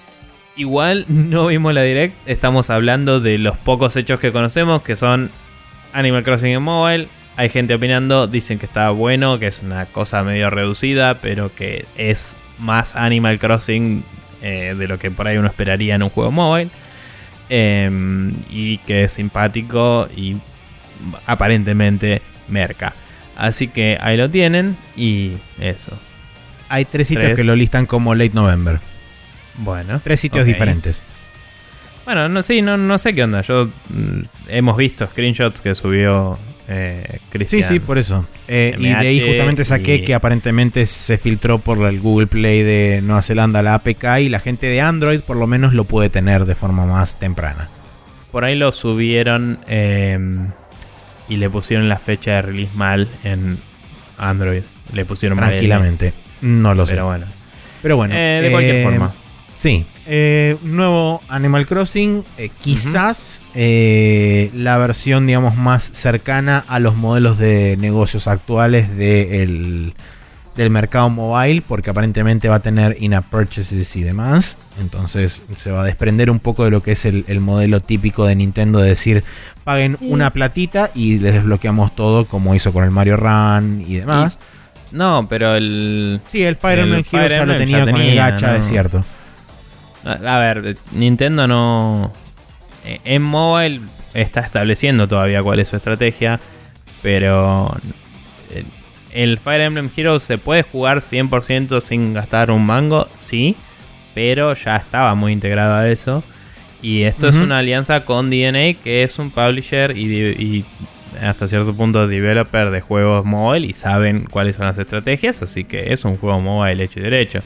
Pero nada, eh, usa las cosas de la franquicia correspondiente y Nintendo sabe lo que hace. Eh, así que nada, estoy seguro de que debe ser bastante merca para quienes le interese. Pero bueno, Bien. continuamos con una notición. Exactamente. La siguiente noticia es que IO Interactive anuncia la Hitman Game of the Year Edition con una nueva campaña llamada Patient Zero. Va a estar disponible a partir del 7 de noviembre de forma digital, creo que exclusivamente. Y para la Sí. gente que ya tiene la versión completa del Hitman, va a ser solamente un upgrade por creo que 20 dólares. 20 dólares. Eh, sí, la versión completa sale 60. Eh, la versión, eh, el, el upgrade de la versión eh, que tengas a esta sería de 20 dólares. Em, el Patient Zero es una campaña que va a atravesar varios de los mapas que hoy existen en Hitman. Creo que cuatro de los mapas iban a estar involucrados en esta historia. Así Sí. que básicamente son como distintos targets eh, en esos mapas con modificaciones acordes que anteriormente cuando jugabas el mismo mapa para otra misión había bastantes diferencias en lo que era eh, los, los ciclos de, de las inteligencias artificiales, o sea, qué hacía la gente, eh, cómo interactuaban entre sí y cómo reaccionaban y qué tenían equipados los guardias y todo eso. Había bastante Sí. variedad en eso. Inclusive en uno en particular, el de Sapienza, que era como un como una filmación a la noche. Cambiaba la hora del día, restringía el mapa zarpado, agregaba un montón de cosas muy custom y parecía otro mapa. O sea, realmente es una cantidad de contenido bastante zarpada lo que propone esta sola campaña. Y además de eso va a haber eh, algunas cosas que ya hemos hablado por ahí. eh, de, no, no sé si llegamos a hablar en realidad. La, no, porque la semana pasada no estaba anunciado. Eh, No. Nada, va a haber como nuevos challenges que parece que tienen que ver con ciertos nuevos trajes que tiene eh, 47. Uno es payaso, te puedes vestir de payaso y Sí, el supongo que va a ser parecido. Claro, va a ser parecido al de em, al, al del Vampire Magician, supongo. Eh, pero acá es como que va con un bate el, el payaso y es Sí. nada, lo ves y es ridículo. Sí, lo- Em, lo interesante de todo esto es que no solamente hicieron esto, sino que también retrabajaron muchísimas de las cosas de todos los niveles. Además de que específicamente para la campaña motor, de Patient Zero agregaron o van a agregar modificaciones dentro de los niveles, más que nada estéticas y que tienen que ver con el setting mismo de la campaña. Eh, y por otro, eh, por otro lado también algo que habían dicho que iban a Lo volver, los ah, elusive iban a targets. Exactamente, Sí. eso. Iban a volver todos los elusive targets con la posibilidad de, por supuesto, para la gente que no hizo ninguno, poder tener una oportunidad única para poder bajar a cada uno. Y para la gente que fue, digamos, mechando y haciendo alguno que otro, van a tener la posibilidad de. Creo que los que no. eh, los que no lograron agarrar van a volver. Y los que Lo que hicieron, no ya sea que se le escaparon o se mata, o, o se les murieron, no. no van a volver nunca. Lo que no sé es si básicamente van a habilitar una opción en el menú que sea jugar los elusive targets y vas a poder jugar cualquiera en cualquier orden eh, de los que no hayas jugado. O si van a tener también tipo, bueno, tal día vuelve tal elusive target, tal día vuelve tal otro. Porque la forma en Es la que lo frasearon todas las personas que lo mencionaron esto, y por todas las personas quiero decir Giant Bomb, eh, siempre hablaban de vas a poder jugar los que no jugaste. Y esa frase en particular me hace indicar, me hace pensar que voy Una a poder acceder desde un menú. en la UI, claro, sí. Que me parece copado porque sigue siendo un challenge de una vez que tengo que mandarme, animarme y hacerla de una. Pero lo puedes hacer vos en el momento y la hora claro. que querés. Claro, me parece más razonable. Ojalá que sea el caso. Em, de no ser así, claramente va a ser después del 7 de noviembre, que es cuando sale esta versión. Claro. Eh, y que busca atraer nueva gente, además de renovar el interés para la gente que ya estaba. sí, de además creo también forma- que tiene un, tiene un poco que ver con lo que comentaban en Giant Bomb del tema del revenue y de a quién le está yendo el revenue stream de cada cosa. Entonces creo que tiene que ver un poco de, de eso también. sí, que como por ahí que estos esta 20 dólares versión- le van a ir a parar directamente a IO, contrariamente a lo que sucede con la Complete Edition, que qui- quizás todavía parte del revenue ese va para. Square Enix. Ajá. Eh, pero bueno, de cualquier forma es interesante ver que IO pueda seguir sacando cosas de este juego. Eh, también eso hablaban en Giant Bomb. eh, que, que pueden seguir trabajando sobre este juego y no se ven obligados a hacer otro. em, que por ahí en un momento de separación de una empresa con otra no siempre pasa eso. A veces es como que, bueno, la propiedad intelectual es tuya, pero este juego ya lo saqué yo y es mío. Entonces, hay que ver, hay que ver si no hay algún quilombo legal eventual. Pero está bueno que siga saliendo contenido para el Hitman. Está bueno que IO esté todavía mm, en posición de trabajar sin aparentes problemas de operación, ¿no? Sí. eh, o de plata y que, que sea tanto lo que se está agregando por este precio, porque la verdad está muy bien. Eh. Si no lo tenés el Hitman y decís, y 60 dólares, qué sé yo, vale la pena cada centavo, es alto juego. Y algún día hay que volver, Maxi. Em, Sí. Creo, no bueno. recuerdo del todo si para la gente que no tiene directamente el Hitman, si la, vers- la versión Game of the Year sale directamente a 60 dólares. Me parece que sí. Me parece que en algún momento bajó a 40. Eh, no, no, no, digo, viste- si vos no tenés el Hitman y compras directamente la GOTY Edition, creo que Ah, sale sí, sí, 60 sí, perdón, dólares. sí, sí, sí. Yo pensé que estabas hablando de la complete. Sí, sale 60 nuevo. Ok, con todo. sí, es un preciazo, o sea, es un Sí, ultra es un precio, normal, pero es un montón de juego. Eso es lo que digo. Por eso, sí, Em, sí, sí, totalmente. Sí, sí, sí. O sea, solo los primeros dos mapas que te podías conseguir gratis en un momento, inclusive, era como ridícula cantidad de videojuegos. Nada, juegazo el Hitman. eh, vean los videos que grabamos con Guillo Leos. Algún día hay que volver. Lo hablamos con Guillo el otro día. Algún día va a suceder. Y ese día no es hoy, tristemente. Pero bueno. Em, ni mañana. Em, Vamos a continuar con la siguiente noticia, que es que Acer invierte 5 millones de dólares en el headset VR de Starbreeze, también conocido como Star VR, eh, y se convierte en eh, el dueño mayoritario. Eh, Mientras que el Star VR era un proyecto aliado entre Acer y Starbreeze, eh, en el cual los dos estaban invirtiendo la misma cantidad de capital de a poquito, según un contrato que habían establecido. Es como que de golpe Acer dijo, che, si está todo bien, pongo un poco más yo, vos te libras de tu responsabilidad por contrato de poner plata esta vez, y es más mío que tuyo. Es como, bueno, dale, pum. Eh, así que Exacto. ahora, eh, pase lo que pase con eso, imagino que siendo Acer, que es productora de laptops y de eh, hardware de PC estándar. eh, También, sí. de, digamos, mothers y cosas. Imagino que tal vez vaya para el lado de ser un headset de estos que cumplen con la especificación de Microsoft. Eh, Sí, porque de hecho, inclusive Acer también estaba metido en ese, en ese coso En ese de conglomerado sublicenciar las, las características de los headsets de Microsoft. Y se me ocurre Claro. que parte seguramente del RD que está involucrado en el Star VR lo van a integrar al este coso de Microsoft. Sí, la cuestión es que todas las patentes y cosas y propiedad intelectual de Starbreeze va a seguir siendo Starbreeze. Eh, el, el producto en sí y la brand de Star VR eh, son más de Acer. Y mm, Claro, quizás que- Star VR se transforme simplemente en el brand de los headset Acer y nada más. Eh, O sea, las patentes son de Starbreeze, pero el, el proyecto es de, es de Acer. Acer, Así que, claro. digamos, si mañana Acer quiere cambiar por otro proveedor, va a tener que arrancar medio de cero. Y no sé, esto es una complejidad legal medio ridícula. Pero. mm, Pero nada, es, eh, es destacable que nada, eh, la, la tecnología de todo lo que es la parte del VR en sí es de Starbreeze y Acer tiene más patentes y cosas de lo que son ciertos componentes electrónicos y cosas que le proveía para que puedan armar el headset en sí. Sí, a mí lo que me Eh, resulta bueno, interesante.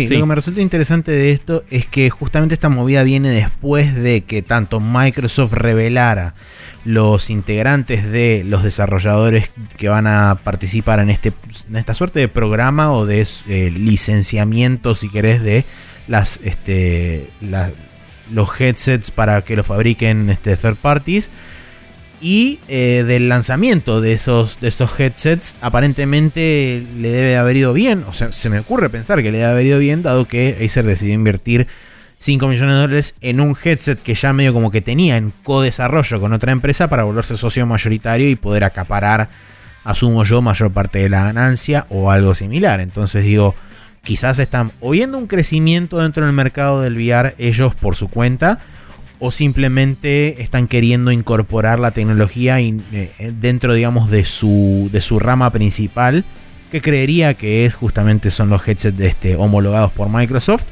y no tener tantas por ahí cosas medio como eh, desperdigadas y unificar, vamos a decir, eh, reducir redundancias, por decirlo de alguna forma. Sí, sí, tal cual. Pero bueno, nada, veremos a dónde va. Así es. Bien, eh, en otras noticias, después de 8 años de constante agonía, Microsoft finalmente decide descontinuar el Kinect. Digo 8 años porque, si recuerdan, este, el Kinect fue lanzado allá por el año 2009, cuando se anunciaba, en realidad en el 2008, cuando se anunciaba en la E3, diciendo, bienvenidos, esto es Project Natal, quieren ver cómo se ve la, la suela del zapato de un avatar y, hace, y se rompe todo. Sí, Eh, increíble, increíble. Eso fue uno de los grandes momentos de la E3 del 2008. ¿Viste el justamente. video que pasé? Sí, sí, Eh, lo vi, lo vi. Increíble. ¿Me lo pasó? ¿Quién fue que me lo pasó? Eh, ¿No Em, fue Matías Paz en Twitter? No. Sí, Mati Paz nos pasó un video Sí, que era verdad. como, como esos videos de Average Person de, de la E3, pero era la vida del Kinect. Sí, la, la rápida vida y extinción del Kinect. Fue increíble, lo veías a Peter Molyneux hablar y te dan ganas de ir y pegarle una trompada en la cara. Eh, no sé, Sí. grandes momentos de la de estaba más prendido a fuego que nunca con el Kinect, pero bueno, eh, Sí. la cuestión es que finalmente, después de 8 años, Microsoft finalmente abrió los ojos y dijo, basta de esta mentira, y de forma oficial dejó de fabricar el Kinect, creo que iba a ser efectivo in- de forma inmediata o de lo, lo más inmediatamente posible. Eh, así que chicos, eh, el fin de una era, podríamos decir. Sí, Podríamos Bueno, decir el fin de una era. porque nunca lo fue, tal vez. Eh, claro.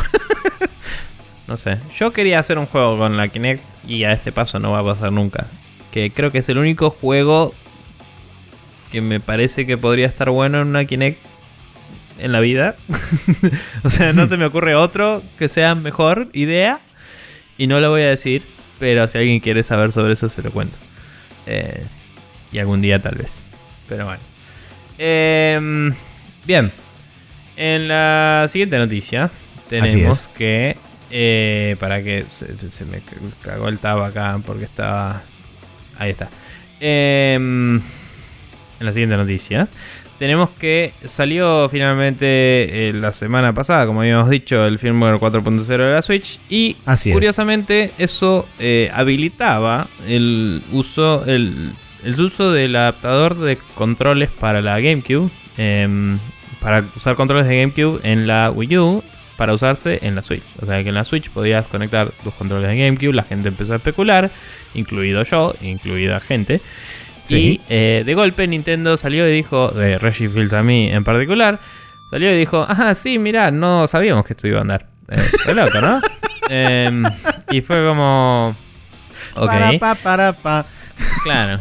Eh, esto se debe a que básicamente la, en el parche 4.0 lo que hicieron fue que se puedan usar más eh, dispositivos third parties en general, no Claro. solo los headsets Bluetooth con dongle y los que tienen USB-C y etcétera que discutimos por ahí la vez pasada, sino también eh, controles. Hoy se puede usar un DualShock 4, lo cual es interesante para la gente Sí, como alternativa a Sí, como alternativa a un Pro Controller que sale así como Infiniplata. Em, puede ser copado. Hay que ver si los bindings de las teclas están bien. Lo tengo que probar, la verdad. Me da un toque de paja porque no tengo un cable que mida la distancia de mi sillón al, al dock de la Switch. Pero Lo puedo probar con el dongle inalámbrico. eh, bien por ti, después me contás qué onda. Em, pero bueno, es interesante que exista esa posibilidad y, y está bueno para, para justamente tener más alternativas al momento de controlar. Eh, o sea, además, eso implica... controles. Sí, podés tener más controles sin tener que comprarte otros. Si tenés otras consolas, está bueno. O sea, hoy yo tengo nada más los dos Joy-Cons que vienen con la consola. Si esto funcionase bien, podría con- conectar un control de Xbox One, uno de PlayStation, uno de 360, uno de Play 3, tipo, y así, y armar eh, una alta partida de Overcooked. Vamos los pibes. Que jugamos al Overcooked y no lo dijimos. Es verdad. Grandes momentos con Guillo Grandes y Pau momentos. y con Checho en una juntada así buena onda. Eh, nada, Overcooked en la Switch. Debo decir que el Overcooked en la Switch, en este paréntesis, eh, acá, cortito que estamos haciendo. sí. Eh, sí, cortina de downloading de fondo, un toque.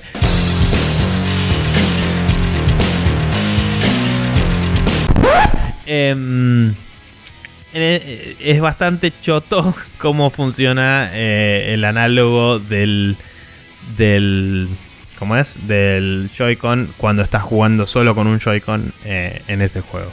Eh, es como que el ángulo del dedo gordo no te da para la precisión que necesitas. Que tal vez si lo estás jugando con el perrito o en la consola es un poco más cómodo, me parece. Es un poco más amigable, sí. Sí. Coincido. Bueno, nada, ese fue el fin del paréntesis del now loading y volvimos acá al Rapid Fire y eh, sí pueden conectar controles locos en su Switch. No, Nintendo no sabía lo de los controles de GameCube, así que no esperen que signifique nada en particular. No, pero hablando un poco con conexión de lo que dijimos antes, que no me acuerdo en qué noticia fue, pero eh, sobre el tema de la Switch y los lanzamientos, ah, cuando hablábamos sobre el Captain Toad, que decíamos que por ahí a la Switch le convendría, ah, o mejor dicho, estuvo bien Nintendo en no traer, eh, digamos, masivamente todos los juegos de la Wii U a la Nintendo Switch durante el primer año. Tranquilamente con esto podrían llegar a portear el Smash, podrían llegar a portear algún que otro juego eh, digamos que utilice um, puntualmente el Smash, eh, que utiliza el, el control de GameCube, o para la gente que utiliza el control de GameCube en el Smash. Ahora sí, eh, siguiente noticia es que Steam agrega la posibilidad de regalar tarjetas prepagas vía justamente el mismo cliente de Steam. Es algo interesante porque sobre todo lo agregaron para esta fecha de, la, de las ofertas de Halloween. Eh, antes uno podía directamente cargarle plata con su wallet eh, mejor dicho, con su tarjeta de crédito a la wallet virtual de Steam. Podía comprar directamente a través de tarjeta de crédito o PayPal con, en Steam. O podía comprar unas tarjetas prepagas en algún lugar físico que vendiera esas tarjetas. O eh, digital a través de códigos que le mandaban a tu mail y lo, lo entrabas por ahí.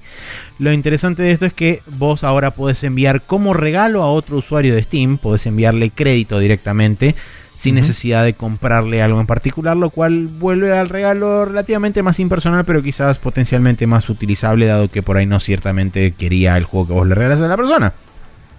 Sí, destacable que la noticia en particular implica una conversión de la plata. Si yo compro una tarjeta de 60 dólares, por así decirlo, en Estados Unidos, ponele, que es el precio de un juego estándar y se lo doy a alguien que vive en Rusia, dice que le va a convertir la plata según la... No decía cotización, decía así como valoración de allá. O sea que probablemente lo convierta a lo que sea que sale un juego full price en Rusia. Es raro, diría que bastante garca, porque no es lo que yo pagué. Yo pagué 60 y a vos te llegó menos. Pero no, no es ser abogado del diablo esto, es explicar lo que me di cuenta mientras pensaba por qué carajo.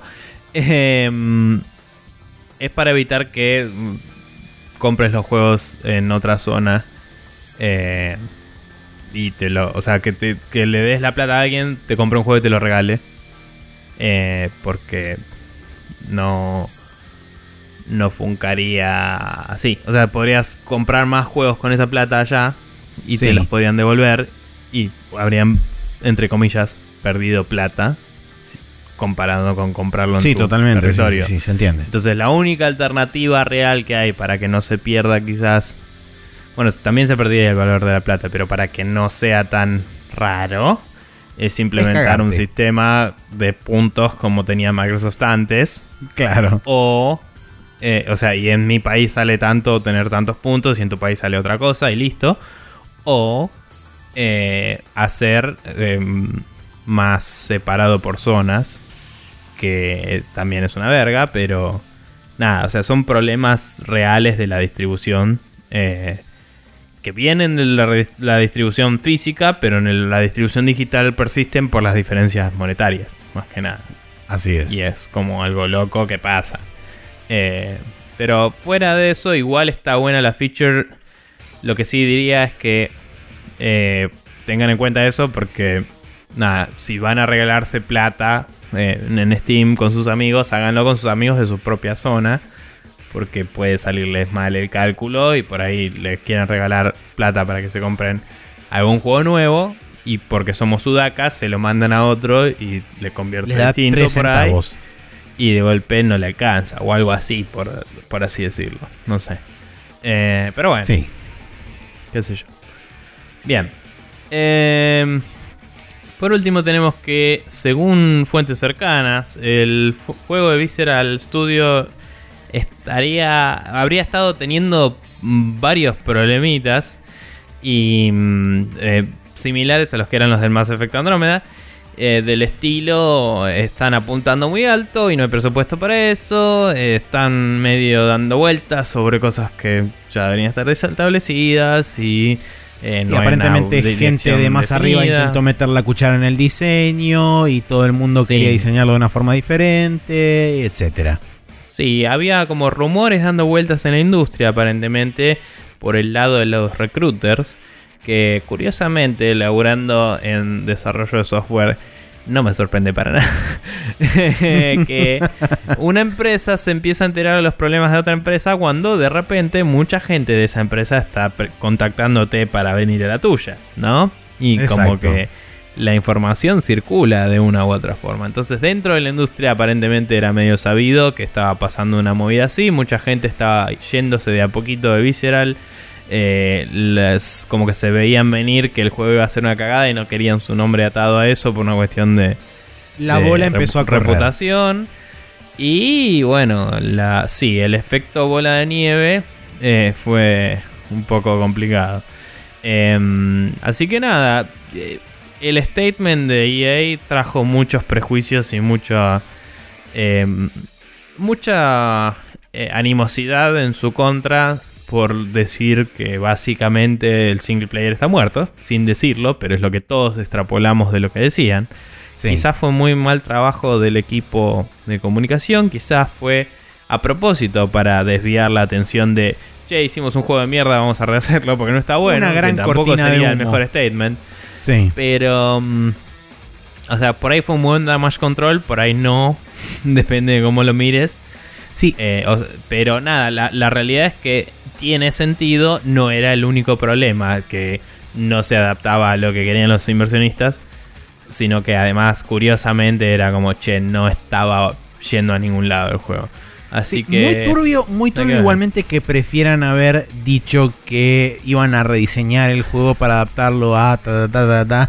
Eh, potencialmente eh, digamos atrayendo la ira y la frustración de un montón de personas en pos de proteger su verdadero interés final que era que los inversores no se enteraran de que habían hecho un juego de mierda y habían tirado cuatro años de desarrollo y un montón de guita a la basura básicamente Mm, mira, quizás es exactamente lo que querían hacer y... por eso digo No, no, no. eh, quizás era exactamente lo que querían hacer. mm, que no se dieran cuenta los inversores.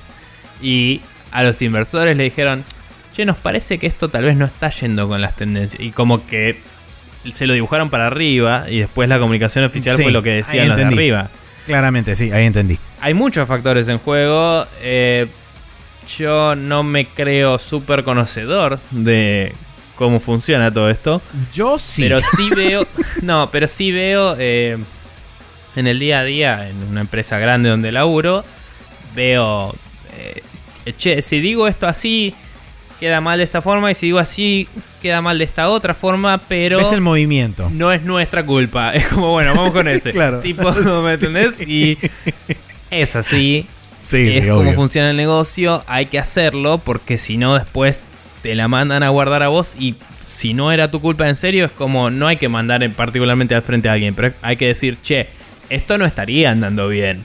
Tipo, habría que Claro. hacer otra cosa. Y es como, uh, ¿por qué será? Y es como, y bueno, cosas que pasan. Y bueno, eh, lo que digo es eso, por ahí en realidad es como un side effect de una conversación ya deformada para justamente eh, que no los rajen a todos y que no cierren qué pasó, ¿no? Pero que, que, Sí. que no... Que no pase a eh, mayores tratando de prevenir más eso o, o- o capaz como sí, tratando de salvar el proyecto de alguna forma. Eh, no sé, eh, son todas medio especulaciones. Sí. Pero eh, pasan eh, cosas así en el día a día de una empresa normal y cuando encima en la línea está la licencia de Star Wars y millones de dólares, te Sí, la señor. regala un poco eh, ser el chabón que tiene que comunicar cualquier cosa. Así que nada. Sí, lo Eh, máximo que vamos a llegar a tener van a ser distintos gradientes de verdad que pueden o no aplicar directamente al caso este particular y extrapolaciones de gente como nosotros y como otra gente en la industria que leyendo eso puede interpretarlo de una u otra forma y creo que eso es lo Sí. máximo que vamos a saber Y- en este caso y en muchos otros que vendrán y que fueron. Y tal vez memes como I've got a bad feeling about this. O Claro. eh, qué sé yo. Eh, At the moment seemed a great idea. You know it to be true. Etcétera. Em, podría haber puesto un eco para eso, pero mucho quilombo. Em, bueno. El calendario para esta semana, para todos ustedes, damas y caballeros, es para el día martes 31, eh, Halloween. Eh, tenemos el Babsy de Woolies Strikes Back, Strike Back para Windows y PlayStation 4. Cartoon Network Battle Chasers, eh, perdón, Battle Crashers para Switch. El Monopoly for Nintendo Switch para Nintendo Switch.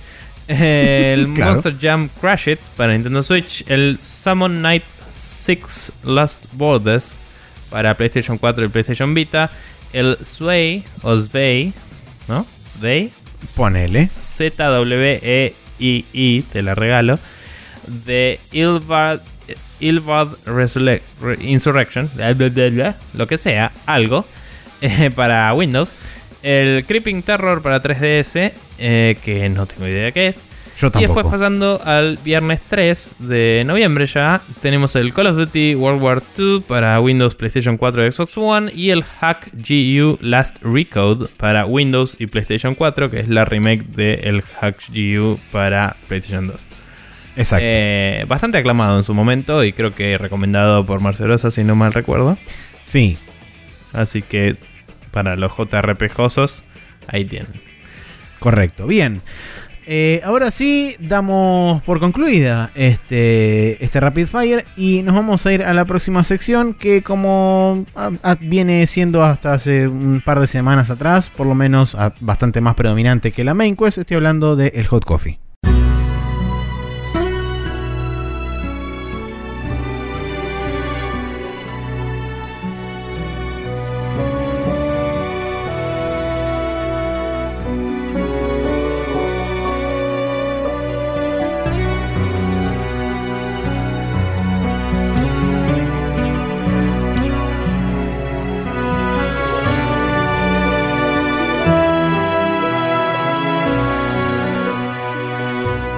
Y aquí estamos de vuelta en el Hot Coffee, donde el caballo se murió, así que no hay más caballo. Ah, y nos vamos directamente a hablar de lo que se viene en información de Steam. ¿Por qué? Porque Valve anunció que se vienen nuevas actualizaciones a lo que tiene que ver con eh, su storefront, con el manejo de lo que son los Steam Curators y con toda la interoperabilidad al respecto de su storefront y cómo va a manejar todo eso. Leí el artículo, o mejor dicho, el blog post del Steam Community, lo leí no en demasiada profundidad, lo leí un poco por arriba. Lo Procedo que si pude- querés a explicar. Bueno, lo que pude, digamos así, como dilucidar bastante por arriba, es que esta nueva actualización de lo que es este.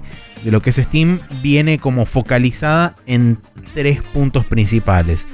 Los jugadores, los este, curators Developers. y los Ah, game developers. Sí. Sí. Eh, todo esto va en torno a la feature de los Steam Curators que hoy en día está muy en segundo o tercer nivel dentro de lo que es la parte de discoverability y toda la bola. Eh, después de tantos upgrades y, parches que hubo al respecto. Eh, lo que va a hacer Steam en breve y está medio ya haciendo en algunas betas con algunos usuarios es em, para el lado del jugador, ¿no? De estas tres focos que decía Maxi, hablando del jugador en particular, eh, cuando uno va al store va a ver en, en todas las secciones ah, eh, relevantes, va a haber recomendaciones de los curators que sigue. O sea, yo voy y veo en el store y digo, "Mm, quiero jugarme un RPG y lo busco en el store, en vez de buscarlo en la parte de curators. Me van a saltar una lista de RPGs y en esa lista de RPGs va a haber RPGs recomendados por los curators que yo sigo. Eh, si yo entro a los sitios de. Digo, a las reviews de esos curators. Además va a estar. eh, va a haber algunas facilidades de browsing, digamos, como si los chabones anexan un review en YouTube, porque ponle que son content creators de YouTube o lo que sea, puedes darle play y verlo desde el mismo browser sin tener que salir y entrar a tu navegador y después volver a Steam, que a veces es un poco tedioso y molesto, a veces Sí. no, depende de qué quieres hacer. Y van a brindar Em, soporte no solamente a YouTube, sino que también a varios otros este, servicios otros de video, servicios. eh, Nico- eh, servicios inclusive exclusivos de Asia, como Nico Nico y demás. Sí. Em, Nico Nico es una cadena de streaming para quienes no saben. Es el YouTube Símil- japonés. Símil. Sí, creo que también tiene cosas medio Twitch, no sé. Em, pero bueno, cuestión que eh, como que en todas las capas de, del store va a integrarse un poco más el tema de los de los em, curators y no solo va a ser lo que Steam va a poner ahí o lo que los algoritmos de Steam van a poner ahí, sino eh, lo que la gente que vos seguís está poniendo ahí. También vas a poder em, encontrar curators de una forma más fácil porque vas a poder ir a listas recomendadas de curators que se van a popular con gente que recomienda juegos que vos jugaste y te gustaron o que están ya dentro de tus listas. O sea, las cosas que ya machean con vos, se va a fijar de esas, quienes lo ratearon bien y los que... O sea, eso implicaría que esos tienen más o menos el tipo de gustos que vos tenés y te los va a recomendar. Entonces, Claro. es como una retroalimentación medio loca, ¿no? Eh, que generaría eh, en teoría, vínculos de data así en- eh, entre vos y, y posibles recomendadores de juegos. Eso para el usuario final, digamos. Por otro lado, tenemos para los curators en sí, Los el soporte claro. de todos estos métodos de streaming y eso les permite eh, de alguna forma ganar plata con esto, porque la verdad es que si lo agarras así de la nada es como esto solo beneficia a Steam, no entiendo, porque Sí, además es les ellos permite no también. curando una mierda todavía. Eh, Sí. Pero en realidad eh, es interesante que permitiendo habilitar el, el uso de videos adentro de, del, del browser de Steam y toda la bola, es como que dan una vía más de acceso a la gente al contenido de, de los que deciden ser curators en Steam, que es como... Como si, eh, ponele que soy un youtuber y tengo mi canal y todo tengo mi canal y para promocionarlo tengo mi Twitter, tengo mi lo que sea y la parte de curator sería una nueva forma de promocionarlo. De promocionarlo en una de las plataformas más populares de venta de juegos que hay. O sea, no es menor. eh, tampoco es necesariamente mayor porque va a haber mucha competencia. Pero es Sí. un. Es importante, debería decir. Y uno como, como curator eh, va a poder anotarse bajo ciertos tags. Entonces yo puedo decir, yo soy un curator de juegos de estrategia y de simulación y de, mm, no sé, bla. Y con eso la gente también me puede buscar filtrando, que eso es algo que me olvidé decir en la parte de los jugadores. Entonces es como que va también subir la, el descubrimiento, digamos, el discoverability de los curators en sí al, al categorizarlos mejor y, y mejorar estos algoritmos de búsqueda y toda la bola. Pero bueno, Sí. ¿qué decías, Max? No, eh, otra de las cosas que también decía en el artículo es que una de las una de las quejas más prominentes y más continuas de parte de los creators era que justamente les requería demasiado tiempo y demasiado trabajo y que no valía realmente la pena La ganancia que ellos obtenían de justamente crear estas listas, las reviews y demás. Entonces, me parece que un poco también la idea detrás de este cambio es que un poco los curators migren, algunos por lo menos, migren a Steam y lo transformen en su plataforma principal y desde ahí después desprendan toda su, digamos, toda su social media y su engagement y demás y todas las palabras así, trending topic y toda la pelota eh, en las distintas redes sociales y que todo eso atraiga público a Steam y utilicen Steam como su hub central desde lo cual después pueden enviar a, a- a las personas hacia otros lugares. Eh, Me parece que también eso es un poco la idea de decir, bueno, ok, si, si vos traes todo, digamos, tu, tu caudal de gente a Steam, potencialmente va a haber gente que también va a terminar gastando plata en Steam, con lo cual nos beneficiamos todos. Y por eso quiero que, creo que quieren brindarles facilidad a la hora de crear, eh, o, o por lo menos a la hora de laburar dentro del mismo ah, eh, ecosistema de Steam teniendo bueno la posibilidad de lo que mencionabas vos recién, el tema de YouTube y todos los demás este, servicios de streaming, poder unificarlos o por lo menos poder linkearlos a este, a este perfil, porque dentro, después de todo, los, em, los curators van a tener cada uno su perfil y lo van a poder customizar, no sé qué tan a gusto, pero lo van a poder, digamos, Mm. de forma tal de resaltar determinadas, ciertas y determinadas cosas. Y eso seguramente va a hacer que por ahí haya gente que le convenga estar más dentro de su, de su community o de su comunidad en, en Steam, siendo curator, que por ahí en otros lugares. Em, lo único que no sé si ya estaba, porque acá no se menciona como algo nuevo, es algo que tenía Twitch, que cuando Twitch empezó a publicar juegos, que no estoy seguro ni cuántos estaba publicando, eh, habían agregado algo de que si vos estabas streameando y la gente compraba el juego desde tu canal, te daba platita a vos. Eh, eso estaría bueno, por Mm. ejemplo. Eh, no sé si ya tiene de alguna forma, o sea, claramente tiene acceso a los datos de si gracias a vos compraron un juego. O sea, no necesariamente gracias a vos, pero digo, desde tu página fueron y lo compraron. Entonces capaz que podrían agregar algo al respecto. No, si no lo tienen ya.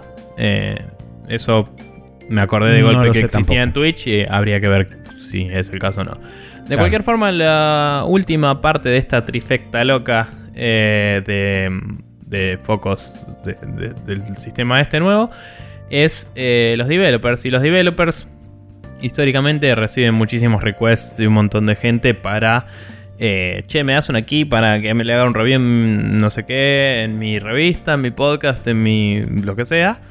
Y a veces se vuelve tedioso darse cuenta quiénes son de verdad, quiénes no. Em, y es un laburo importante para el developer que si es un developer indie, por ahí no tiene el tiempo para hacer investigación y, claro, fijarse que no le estén cagando. Qué sé yo, yo he, yo he pedido un par de keys hace mucho cuando le dábamos más pelotas a hacer reviews y eso. Y, y es medio feo, porque te sentís medio mendigo y y el developer es como que por ahí te lo da y si después tu review no cubría todo lo que le gustaba, no te digo perdió plata, pero no, siente que le valió. Eh, estos nuevos cambios aportan también una feature que es interesante, creo yo, eh, asumiendo que realmente crezca la parte de, curators y es que los developers pueden buscar curators así como los usuarios normales, eh, con los mismos métodos de búsqueda, búsqueda, digo.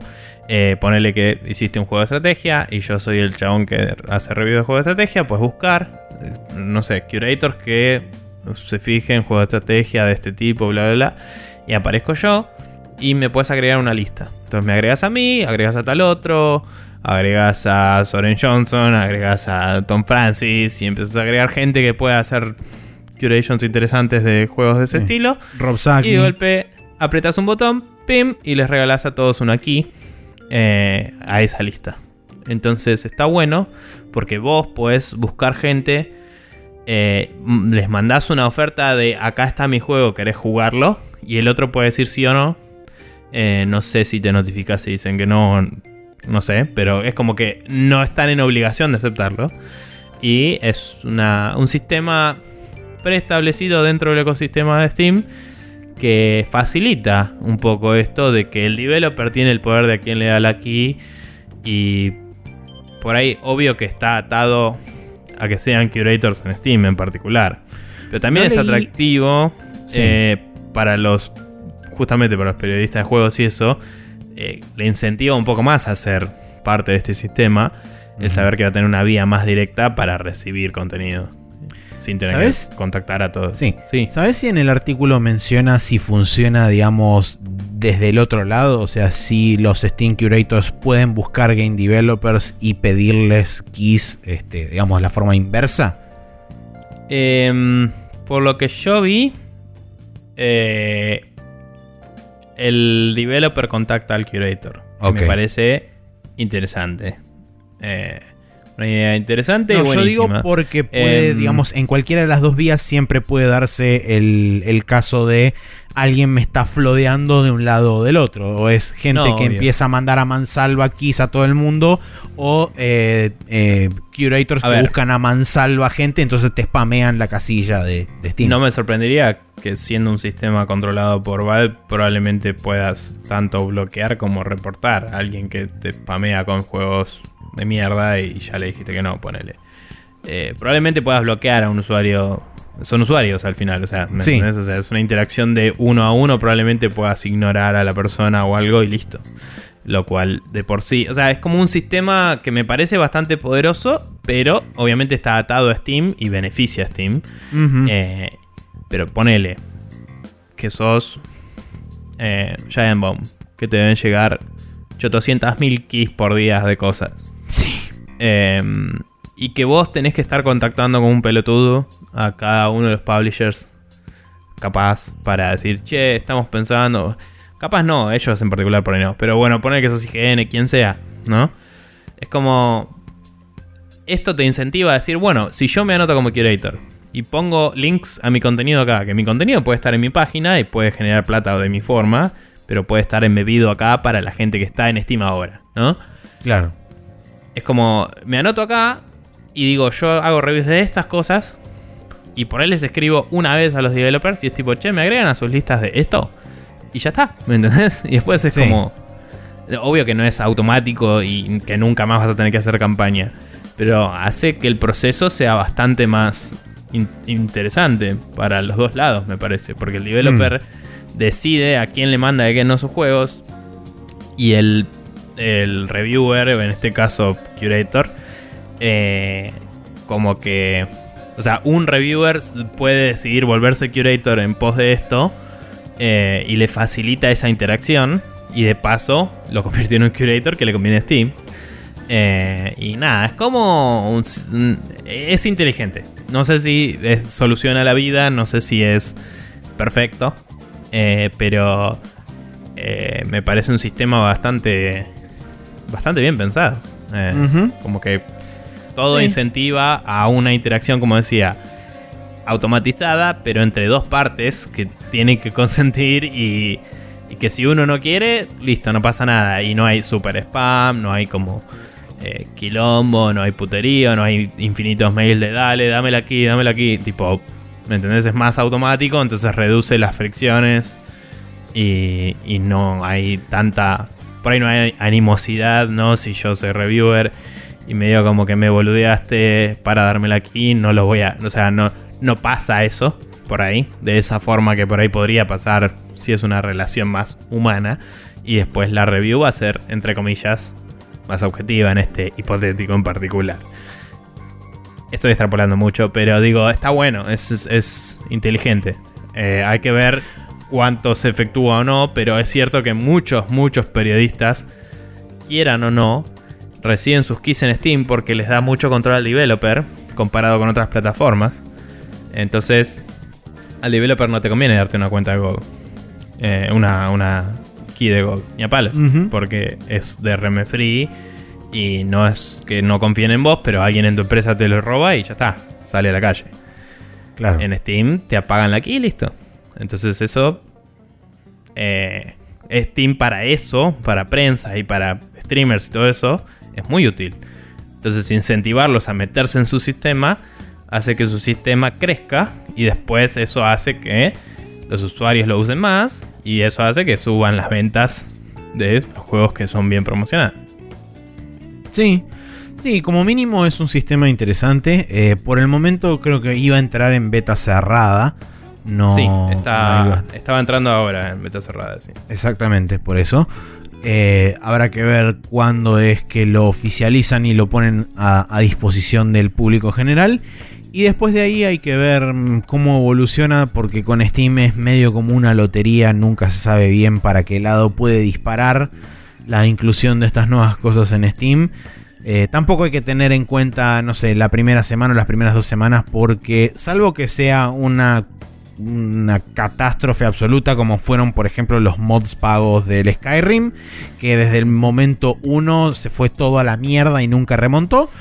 Eh, uno o dos meses tampoco son parámetro para poder medir este tipo de cosas que requieren una cantidad de data y una cantidad de tiempo para que pase digamos el cimbronazo inicial y los números medio que se estabilicen y uno pueda ver una tendencia hacia dónde va ya sea buena o mala. Eh, es como que en base a una cierta cantidad de resultados y una cierta cantidad de interacciones que se den dentro de este sistema, los tipos van a poder determinar, ok, bueno, qué cosa hay que ajustar, qué cosa hay que retocar, qué cosa hay que reforzar.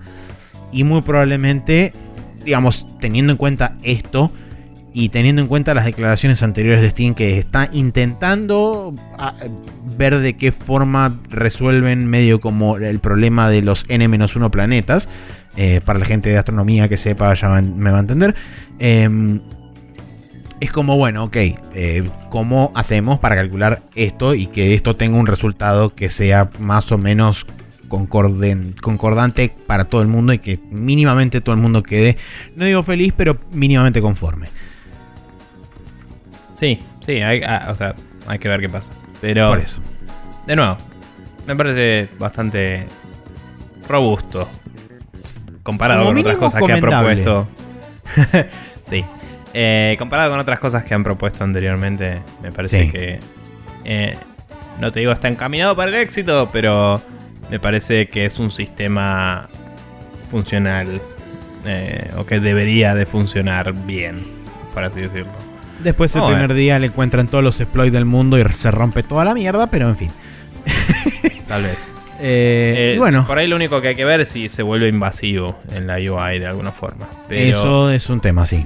lo que dieron a entender es que en las listas que ya ves de juegos agregarían más entries que tendrían un cosito que diría esto lo recomiendo tal. y no. Eso es lo que da a entender así por ahora. Hay que ver cómo, cómo se aplica. Pero bueno, Habrá que ver. Bien. Eh, entonces ahora sí, nos vamos a ir a la última sección de este programa que como siempre es el Special Move.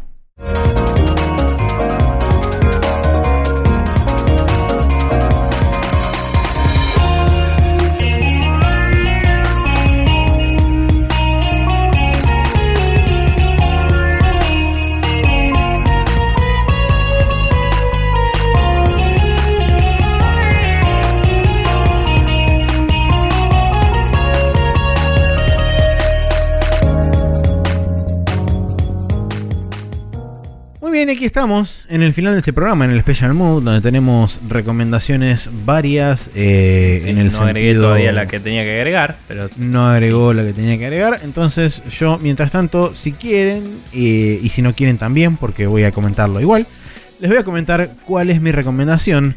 Dado que estamos en época de los Hallows Eve, o la época de los bichitos que se murieron, eh, tenemos un lanzamiento que es muy interesante. Se llama Resurrection of the Night.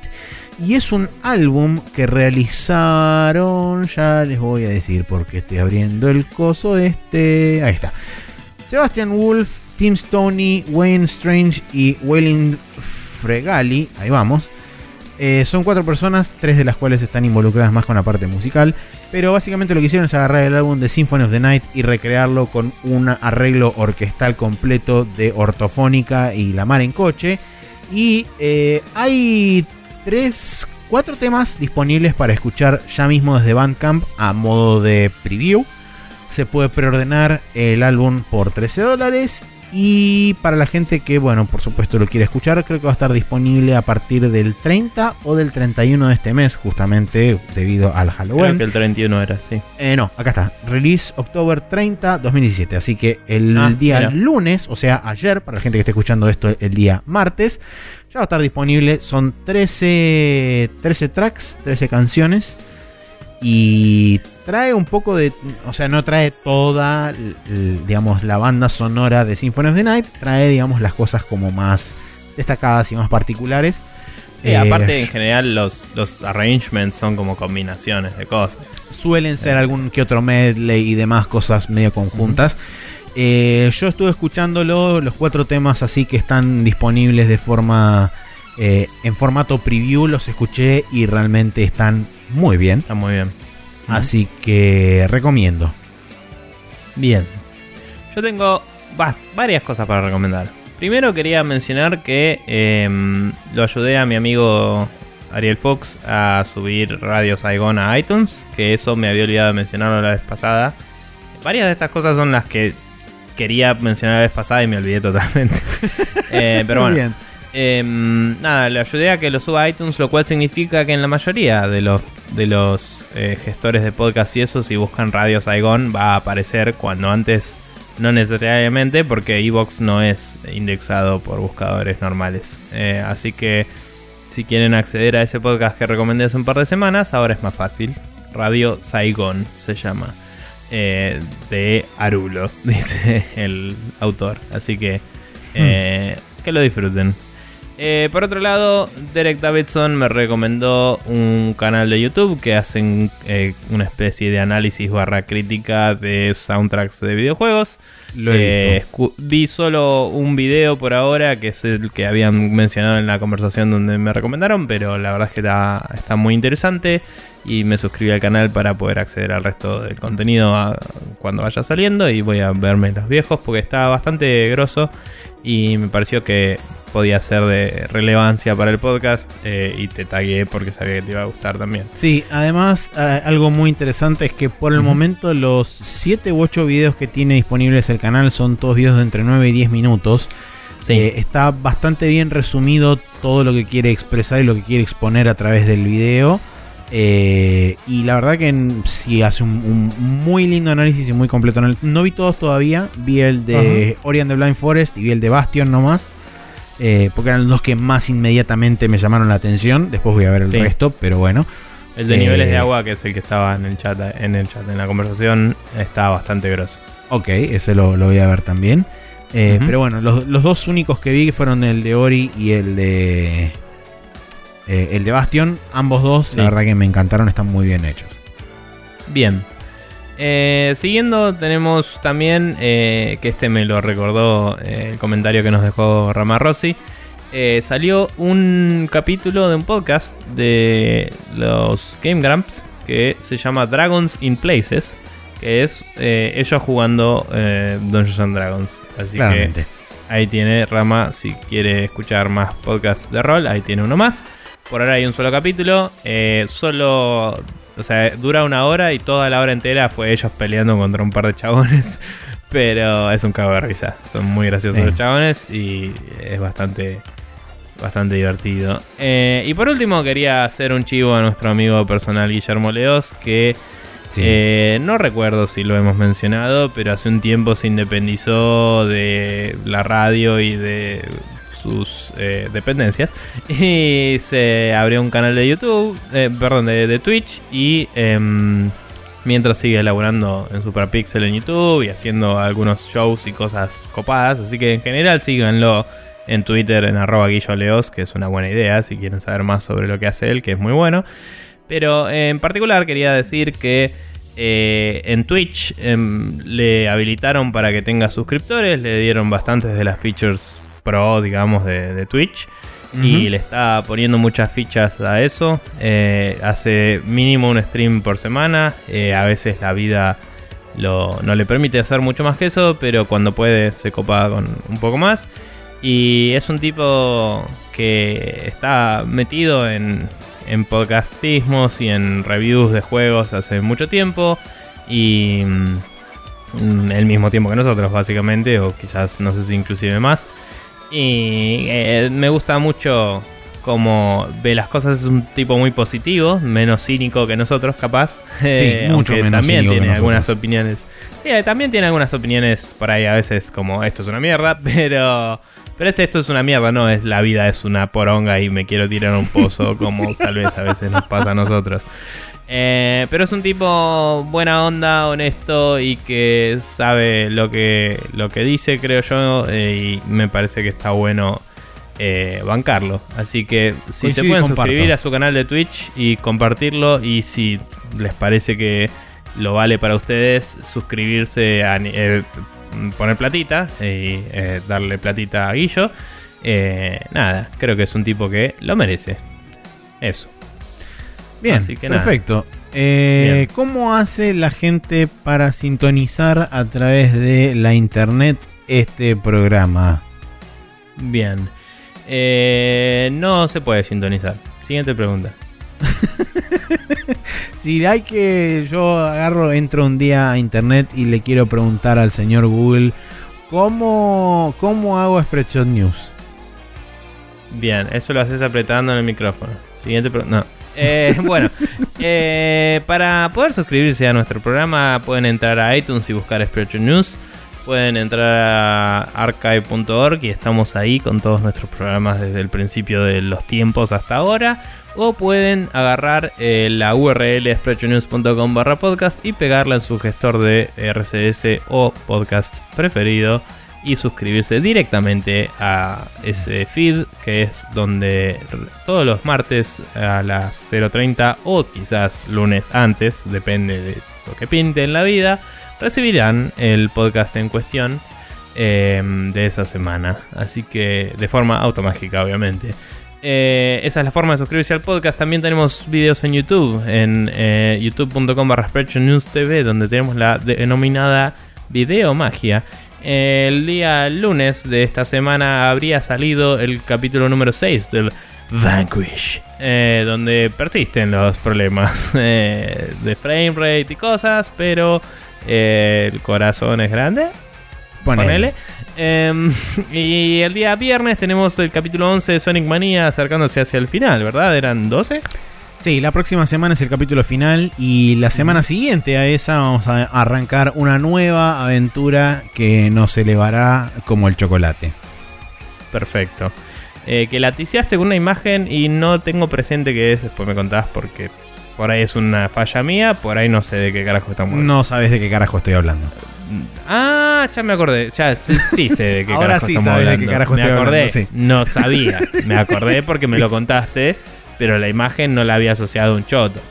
Y ahora eh, entendí que esa imagen que no sabía que tenía que ver con eso, tenía que ver con eso. Y si Exactamente. sonó raro es porque en un momento estaba haciendo así y en otro momento estaba haciendo así mientras hablaba.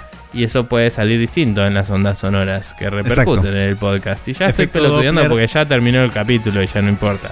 Sí, Eh, eh, el capítulo bueno. habría terminado, eh, con lo cual yo eh, te comento, así como fuera del aire, como quien no quiere la cosa, mientras sube la música, que hoy este, seguí escuchando The Adventure Zone y grandes momentos han sucedido. Igual, lejos por lejos, el mejor momento es cuando castea el caballo espectral místico que sale del piso y es como, uh, ¿what? Todos reaccionan igual y es hermoso y es genial y Sí. es fantástico.